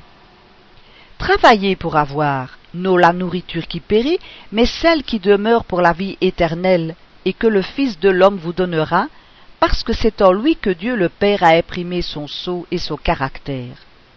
Ils lui dirent, que ferons-nous pour faire des œuvres de Dieu? Jésus leur répondit, L'œuvre de Dieu est que vous croyez en celui qui l'a envoyé. Ils lui dirent, Quel miracle donc faites-vous Afin qu'en le voyant nous vous croyons. Que faites-vous d'extraordinaire? Nos pères ont mangé la manne dans le désert, selon ce qui est écrit. Il leur a donné à manger le pain du ciel. Jésus leur répondit, En vérité, en vérité je vous le dis, Moïse ne vous a point donné le véritable pain du ciel, mais c'est mon Père qui vous donne le véritable pain du ciel, car le pain de Dieu est celui qui est descendu du ciel et qui donne la vie au monde. Ils lui dirent donc, Seigneur, donnez-nous toujours de ce pain. Jésus leur répondit, Je suis le pain de vie. Celui qui vient à moi n'aura point faim, et celui qui croit en moi n'aura jamais soif. Mais je vous l'ai déjà dit, vous m'avez vu, et vous ne croyez point. En vérité, en vérité je vous le dis, celui qui croit en moi a la vie éternelle. Je suis le pain de vie. Vos pères ont mangé la manne dans le désert, et ils sont morts. Mais voici le pain qui est descendu du ciel, afin que celui qui en mange ne meure point. Entre parenthèses, Saint Jean, chapitre 6, versets de 22 à 36 et de 47 à 50. Fermez la parenthèse. Point 51. Dans le premier passage, Jésus, en rappelant l'effet produit précédemment, donne clairement à entendre qu'il ne s'était point agi de pain matériel. Autrement, la comparaison qu'il établit avec le levain des pharisiens eût été sans objet. Ne comprenez-vous point encore, dit-il, et ne vous souvient-il point que cinq pains ont suffi pour cinq mille hommes, et que sept pains ont suffi pour quatre mille hommes? Comment ne comprenez-vous point que ce n'est pas du pain que je vous parlais, lorsque je vous ai dit de vous garder du levain des pharisiens? Ce rapprochement n'avait aucune raison d'être dans l'hypothèse d'une multiplication matérielle. Le fait eût été assez extraordinaire en lui-même pour avoir frappé l'imagination de ses disciples, qui cependant ne paraissaient pas s'en souvenir. C'est ce qui ressort non moins clairement du discours de Jésus sur le pain du ciel dans lequel il s'attache à faire comprendre le sens véritable de la nourriture spirituelle. Travaillez, dit-il, non pour avoir la nourriture qui périt, mais celle qui demeure pour la vie éternelle, et que le Fils de l'homme vous donnera. Cette nourriture est sa parole, qui est le pain descendu du ciel et qui donne la vie au monde. Je suis, dit-il, le pain de vie. Celui qui vient à moi n'aura point faim, et celui qui croit en moi n'aura jamais soif mais ces distinctions étaient trop subtiles pour ces natures abruptes qui ne comprenaient que les choses tangibles. La manne qui avait nourri le corps de leurs ancêtres était pour eux le véritable pain du ciel. Là était le miracle. Si donc le fait de la multiplication des pains avait eu lieu matériellement, comment ces mêmes hommes, au profit desquels il se serait produit peu de jours auparavant, en auraient-ils été assez peu frappés pour dire à Jésus quel miracle donc faites-vous, afin qu'en le voyant nous vous croyions? Que faites-vous d'extraordinaire? C'est qu'ils entendaient par miracle les prodiges que demandaient les pharisiens, c'est-à-dire des signes dans le ciel opérés au commandement, comme par la baguette d'un enchanteur. Ce que faisait Jésus était trop simple et ne s'écartait pas assez des lois de la nature. Les guérisons même n'avaient pas un caractère assez étrange, assez extraordinaire les miracles spirituels n'avaient pas assez de corps pour eux. Tentation de Jésus. Point 52. Jésus, transporté par le diable sur le sommet du temple, puis sur une montagne, et tenté par lui, est une de ces paraboles qui lui étaient familières et que la crédulité publique a transformées en fait matériel. Remarque. L'explication suivante est tirée textuellement d'une instruction donnée à ce sujet par un esprit. Fin de la remarque. Tentation de Jésus. Point 53.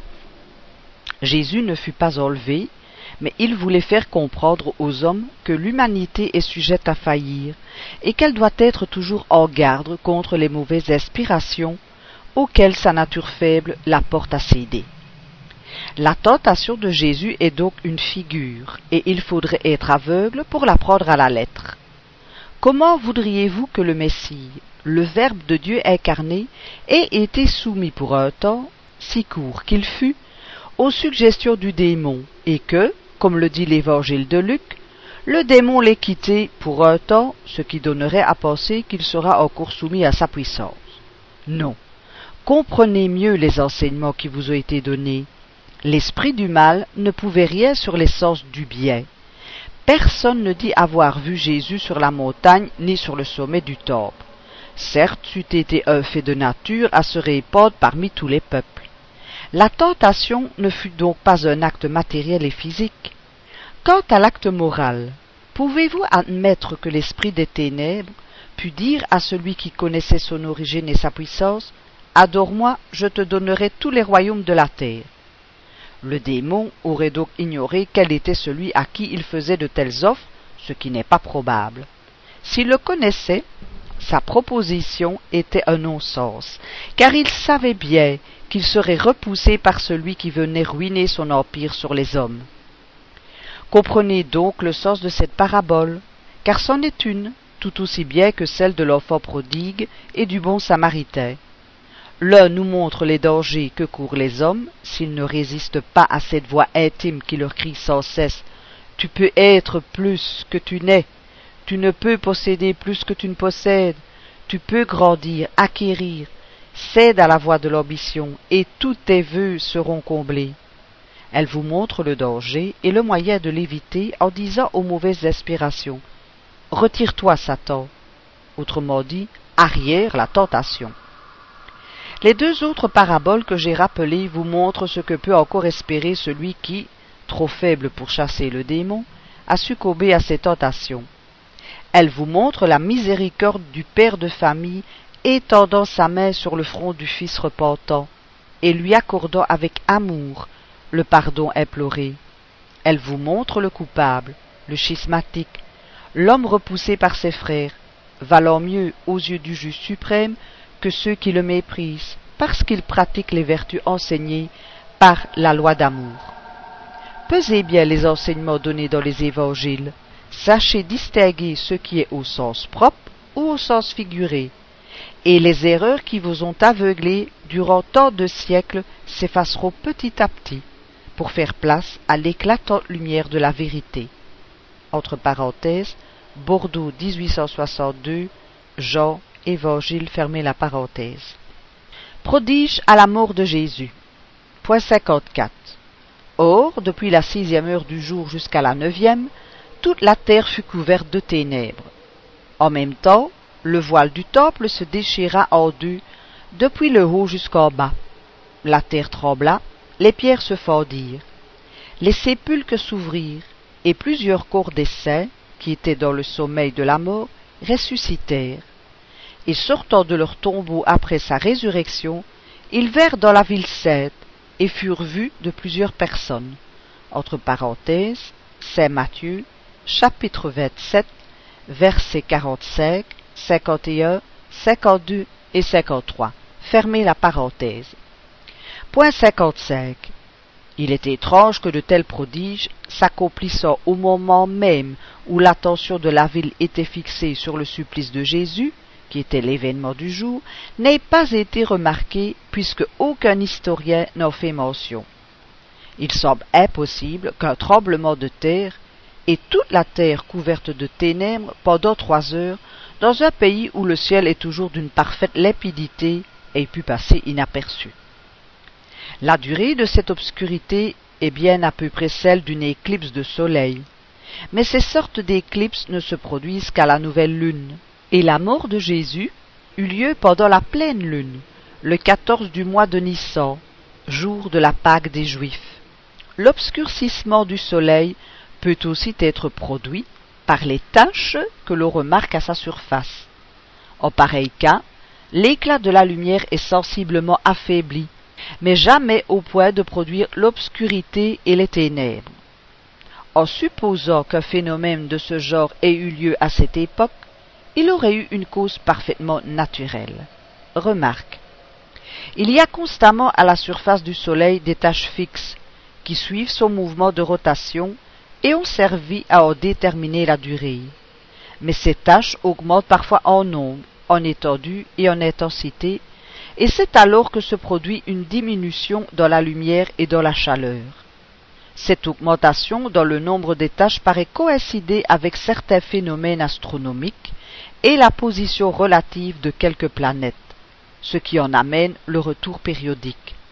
La durée de cet obscurcissement est très variable. Parfois, elle n'est que de deux ou trois heures, mais en 535, il y en eut un qui dura quatorze mois. Fait de la remarque. Quant aux morts ressuscités, il se peut que quelques personnes aient eu des visions ou apparitions, ce qui n'est point exceptionnel. Mais, comme alors on ne connaissait pas la cause de ce phénomène, on se figurait que les individus apparus sortaient du sépulcre. Les disciples de Jésus, émus de la mort de leur maître, y ont sans doute rattaché quelques faits particuliers auxquels ils n'auraient prêté aucune attention en d'autres temps. Il aura suffi qu'un fragment de rocher se soit détaché à ce moment pour que des gens prédisposés au merveilleux y aient vu un prodige, et qu'en amplifiant le fait, ils aient dit que les pierres s'étaient fendues. Jésus est grand par ses œuvres, et non par les tableaux fantastiques dont un enthousiasme peu éclairé a cru devoir l'entourer. Apparition de Jésus après sa mort. Point 56. Mais Marie, entre parenthèses Madeleine, fermez la parenthèse, se tait dehors, près du sépulcre, versant des larmes. Et comme elle pleurait, s'étant baissée pour regarder dans le sépulcre, elle vit deux anges vêtus de blanc, assis au lieu où avait été le corps de Jésus, l'un à la tête et l'autre aux pieds. Ils lui dirent Femme, pourquoi pleurez-vous? Elle leur répondit C'est qu'ils ont enlevé mon Seigneur, et je ne sais où ils l'ont mis. Ayant dit cela, elle se retourna et vit Jésus, debout, sans savoir néanmoins que ce fut Jésus. Alors Jésus lui dit Femme, pourquoi pleurez-vous? Qui cherchez-vous?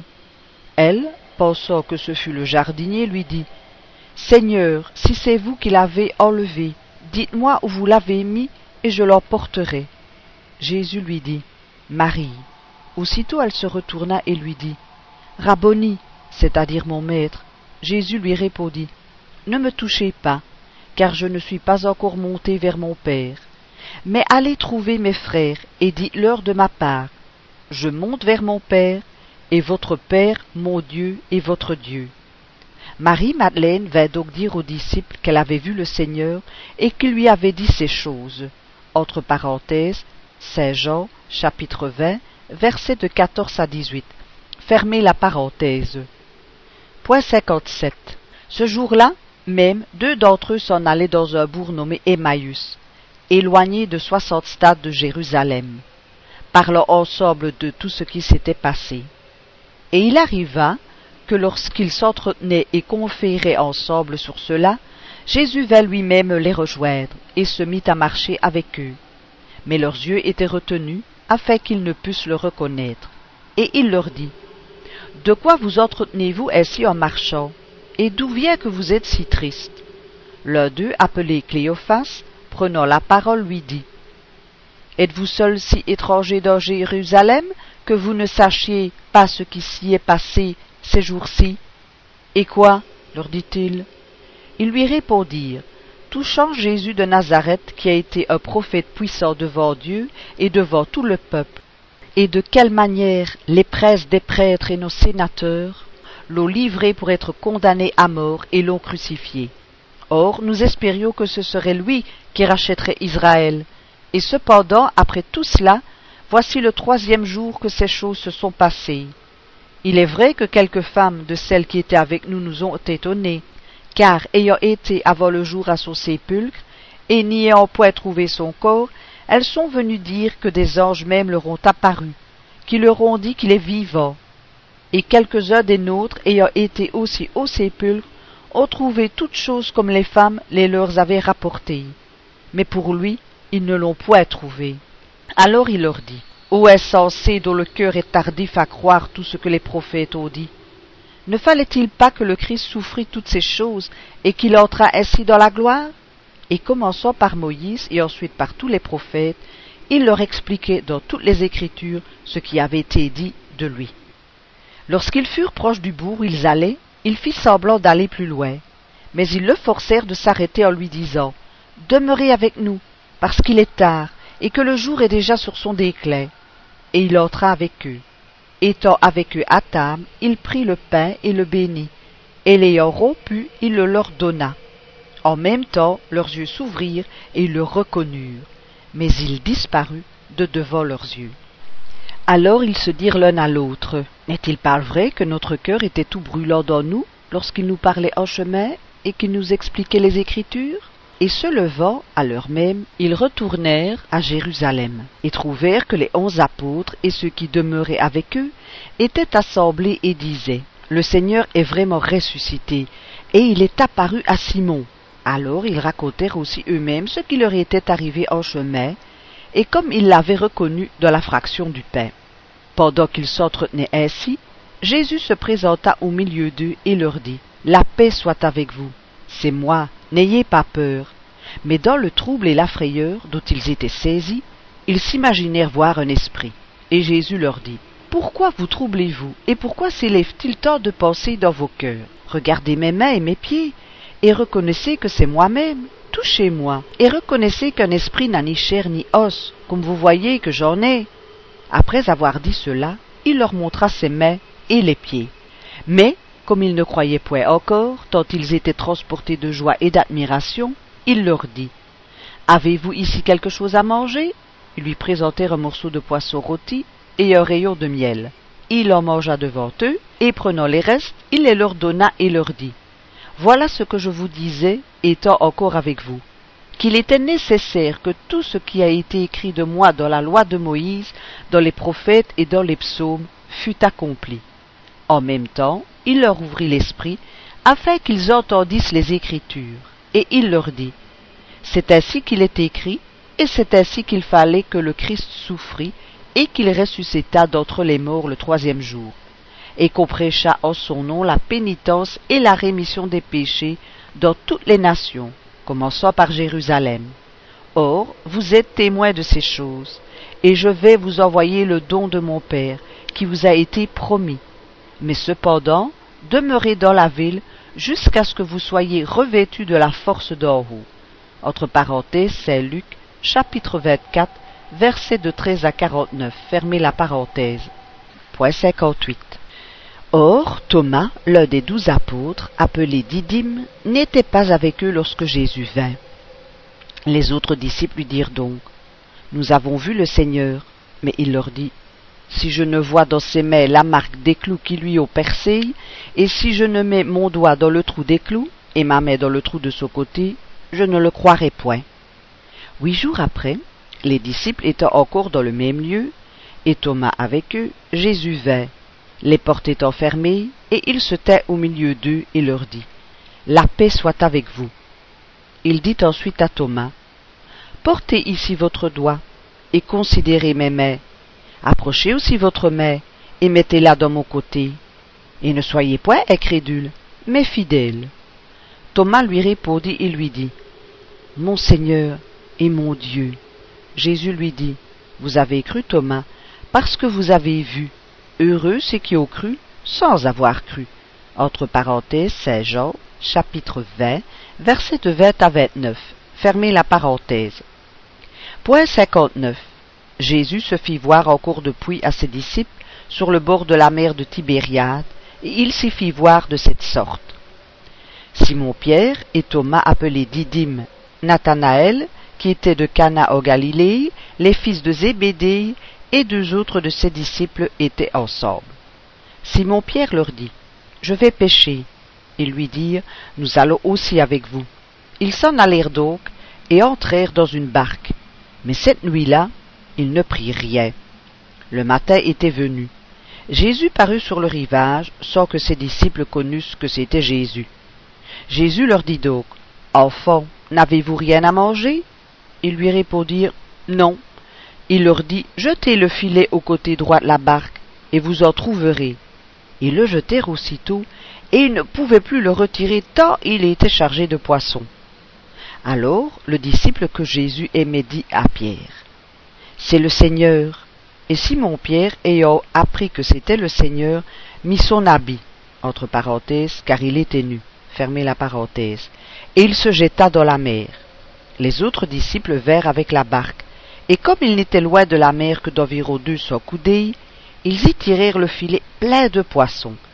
Entre parenthèses, Saint Jean, chapitre 21, versets de 1 à 8. Fermez la parenthèse. Point 60.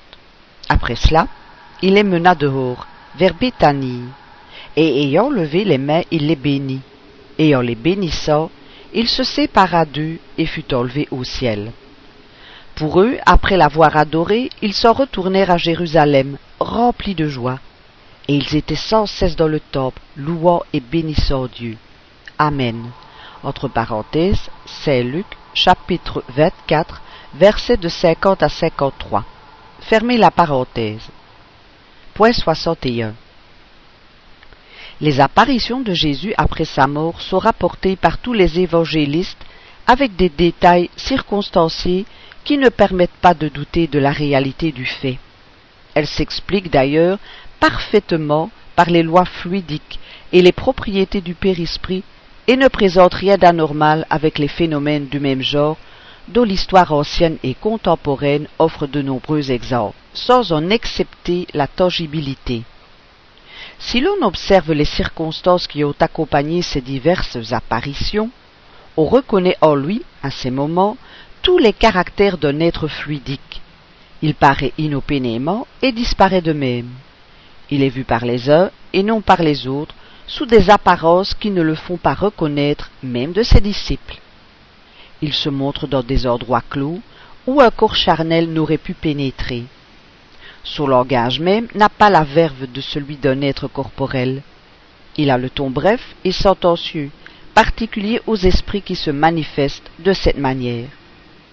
Toutes ces allures en un mot ont quelque chose qui n'est pas du monde terrestre. Sa vue cause à la fois de la surprise et de la crainte. Ses disciples, en le voyant, ne lui parlent pas avec la même liberté. Ils sentent que ce n'est plus l'homme. Jésus s'est donc montré avec son corps périsprital, ce qui explique qu'il n'a été vu que par ceux à qui il a voulu se faire voir. S'il avait eu son corps charnel, il aurait été vu par le premier venu, comme de son vivant. Ses disciples, ignorant la cause première du phénomène des apparitions, ne se rendaient pas compte de ces particularités qu'ils ne remarquaient probablement pas. Ils voyaient Jésus et le touchaient. Pour eux, ce devait être son corps ressuscité. Entre parenthèses, chapitre 14, numéro 14 et de 35 à 38. Fermez la parenthèse. Point 62. Alors que la crédulité rejette tous les faits, accomplis par Jésus, ayant une apparence surnaturelle et les considère sans exception comme légendaires, le spiritisme donne, de la plupart de ces faits, une explication naturelle. Il en prouve la possibilité, non seulement par la théorie des lois fluidiques, mais par leur identité avec les faits analogues produits par une foule de personnes dans les conditions les plus vulgaires. Puisque ces faits sont en quelque sorte dans le domaine public, ils ne prouvent rien, en principe, touchant la nature exceptionnelle de Jésus. Remarque. Les nombreux faits contemporains de guérison, apparition, possession, double vue et autres, qui sont relatés dans la revue Spirit et rappelés dans les notes ci-dessus, offrent, jusque dans les circonstances de détail, une analogie si frappante avec ceux que rapporte l'Évangile que la similitude des effets et des causes demeure évidente. On se demande donc pourquoi le même fait aurait une cause naturelle aujourd'hui et surnaturelle jadis. Diabolique chez quelques-uns et divine chez d'autres. S'il eût été possible de les mettre ici en regard les uns des autres, la comparaison aurait été plus facile. Mais leur nombre et les développements que la plupart nécessitent ne l'ont pas permis. Point 63. Le plus grand des miracles que Jésus a fait, celui qui atteste véritablement sa supériorité, c'est la révolution que ses enseignements ont opérée dans le monde, malgré l'exiguïté de ses moyens d'action. En effet, Jésus, obscur, pauvre, né dans la condition la plus humble, chez un petit peuple presque ignoré et sans prépondérance politique, artistique ou littéraire, ne prêche que trois ans. Durant ce court espace de temps, il est méconnu et persécuté par ses concitoyens, calomnié, traité d'imposteur. Il est obligé de fuir pour ne pas être lapidé. Il est trahi par un de ses apôtres, renié par un autre, abandonné par tous au moment où il tombe entre les mains de ses ennemis. Il ne faisait que le bien, et cela ne le mettait pas à l'abri de la malveillance, qui tournait contre lui les services mêmes qu'il rendait. Condamné au supplice réservé aux criminels, il meurt ignoré du monde, car l'histoire contemporaine se tait sur son compte. Remarque, l'historien juif Joseph est le seul qui en parle, et il en dit très peu de choses. Fait de la remarque. Il n'a rien écrit, et cependant, aidé de quelques hommes obscurs comme lui, sa parole a suffi pour régénérer le monde. Sa doctrine a tué le paganisme tout-puissant, et elle est devenue le flambeau de la civilisation. Il avait donc contre lui tout ce qui peut faire échouer les hommes. C'est pourquoi nous disons que le triomphe de sa doctrine est le plus grand de ses miracles, en même temps qu'elle prouve sa mission divine. Si, au lieu de principes sociaux et régénérateurs fondés sur l'avenir spirituel de l'homme, il n'avait eu à offrir à la postérité que quelques faits merveilleux, à peine le connaîtrait-on peut-être de nom aujourd'hui. Disparition du corps de Jésus. Point 64. La disparition du corps de Jésus après sa mort a été l'objet de nombreux commentaires. Elle est attestée par les quatre évangélistes sur le récit des femmes qui se sont présentées au sépulcre le troisième jour, et ne l'y ont pas trouvé. Les heures ont vu dans cette disparition un fait miraculeux. D'autres ont supposé un enlèvement clandestin. Selon une autre opinion, Jésus n'aurait point revêtu un corps charnel, mais seulement un corps fluidique. Il n'aurait été, durant toute sa vie, qu'une apparition tangible, en un mot, une sorte d'agénère. Sa naissance, sa mort et tous les actes matériels de sa vie n'auraient été qu'une apparence. C'est ainsi, dit-on, que son corps, retourné à l'état fluide, a pu disparaître du sépulcre, et c'est avec ce même corps qu'il se serait montré après sa mort. Sans doute un pareil fait n'est pas radicalement impossible d'après ce que l'on sait aujourd'hui sur les propriétés des fluides. Mais il serait au moins tout à fait exceptionnel et en opposition formelle avec le caractère des agénaires. Entre parenthèses, chapitre 14, numéro 36. Fermez la parenthèse. La question est donc de savoir si une telle hypothèse est admissible, si elle est confirmée ou contredite par les faits. Point 65. Le séjour de Jésus sur la terre présente deux périodes, celle qui a précédé et celle qui a suivi sa mort. Dans la première, depuis le moment de la conception jusqu'à la naissance, tout se passe chez la mère, comme dans les conditions ordinaires de la vie. Remarque. Nous ne parlons pas du mystère de l'incarnation dont nous n'avons pas à nous occuper ici, et qui sera examiné ultérieurement. Fin de la remarque. Depuis sa naissance jusqu'à sa mort, tout, dans ses actes, dans son langage et dans les diverses circonstances de sa vie, présente les caractères non équivoques de la corporéité. Les phénomènes de l'ordre psychique qui se produisent en lui sont accidentels et n'ont rien d'anormal puisqu'ils s'expliquent par les propriétés du périsprit et se rencontrent à différents degrés chez d'autres individus. Après sa mort, au contraire, tout en lui révèle l'être fluidique. La différence entre les deux états est tellement tranchée qu'il n'est pas possible de les assimiler. Le corps charnel a les propriétés inhérentes à la matière proprement dite, et qui diffèrent essentiellement de celles des fluides éthérés. La désorganisation s'y opère par la rupture de la cohésion moléculaire. Un instrument tranchant, pénétrant dans le corps matériel, en divise les tissus. Si les organes essentiels à la vie sont attaqués, leur fonctionnement s'arrête, et la mort s'ensuit, c'est-à-dire la mort du corps. Cette cohésion n'existant pas dans les corps fluidiques, la vie ne repose pas sur le jeu d'organes spéciaux et il ne peut s'y produire des désordres analogues. Un instrument tranchant, ou tout autre, y pénètre comme dans une vapeur, sans y occasionner aucune lésion. Voilà pourquoi ces sortes de corps ne peuvent pas mourir, et pourquoi les êtres fluidiques, désignés sous le nom d'agénaires, ne peuvent être tués. Après le supplice de Jésus, son corps resta là, inerte et sans vie. Il fut enseveli comme les corps ordinaires, et chacun put le voir et le toucher. Après sa résurrection, lorsqu'il veut quitter la terre, il ne meurt pas. son corps s'élève, s'évanouit et disparaît, sans laisser aucune trace, preuve évidente que ce corps était d'une autre nature que celui qui périt sur la croix. D'où il faut conclure que si Jésus a pu mourir, c'est qu'il avait un corps charnel. Par suite de ses propriétés matérielles, le corps charnel est le siège des sensations et des douleurs physiques, qui se répercutent dans le centre sensitif ou esprit. Ce n'est pas le corps qui souffre, c'est l'esprit qui reçoit le contre-coup des lésions ou altérations des tissus organiques. Dans un corps privé de l'esprit, la sensation est absolument nulle.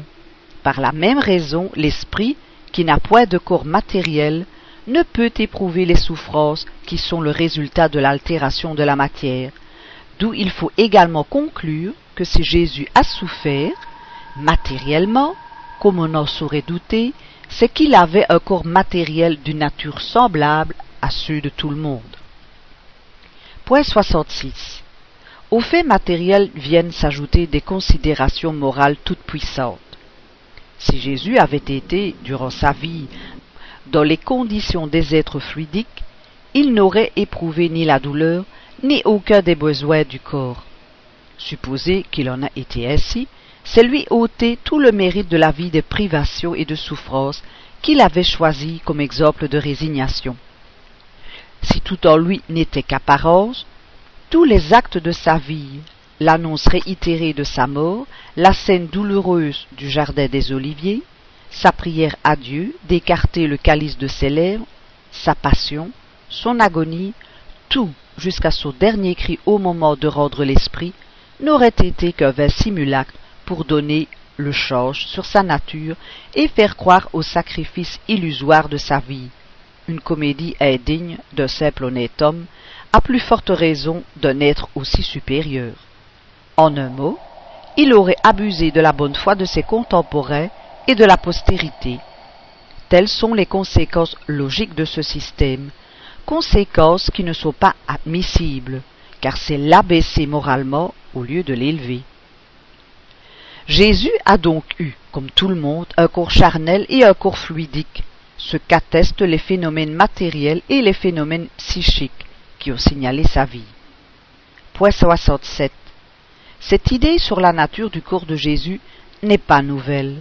Au IVe siècle, Apollinaire de Laodicée, chef de la secte des Apollinaristes, prétendait que Jésus n'avait point pris un corps comme le nôtre, mais un corps impassible qui était descendu du ciel dans le sein de la Sainte Vierge et n'était pas né d'elle, qu'ainsi Jésus n'était né, n'avait souffert et n'était mort qu'en apparence. Les apollinaristes furent anathématisés au concile d'Alexandrie en 360, dans celui de Rome en 374 et dans celui de Constantinople en 381. Les docètres, entre parenthèses du grec dokeigne, c'est-à-dire paraître, fermez la parenthèse, secte nombreuse des gnostiques qui subsista pendant les trois premiers siècles, avait la même croyance.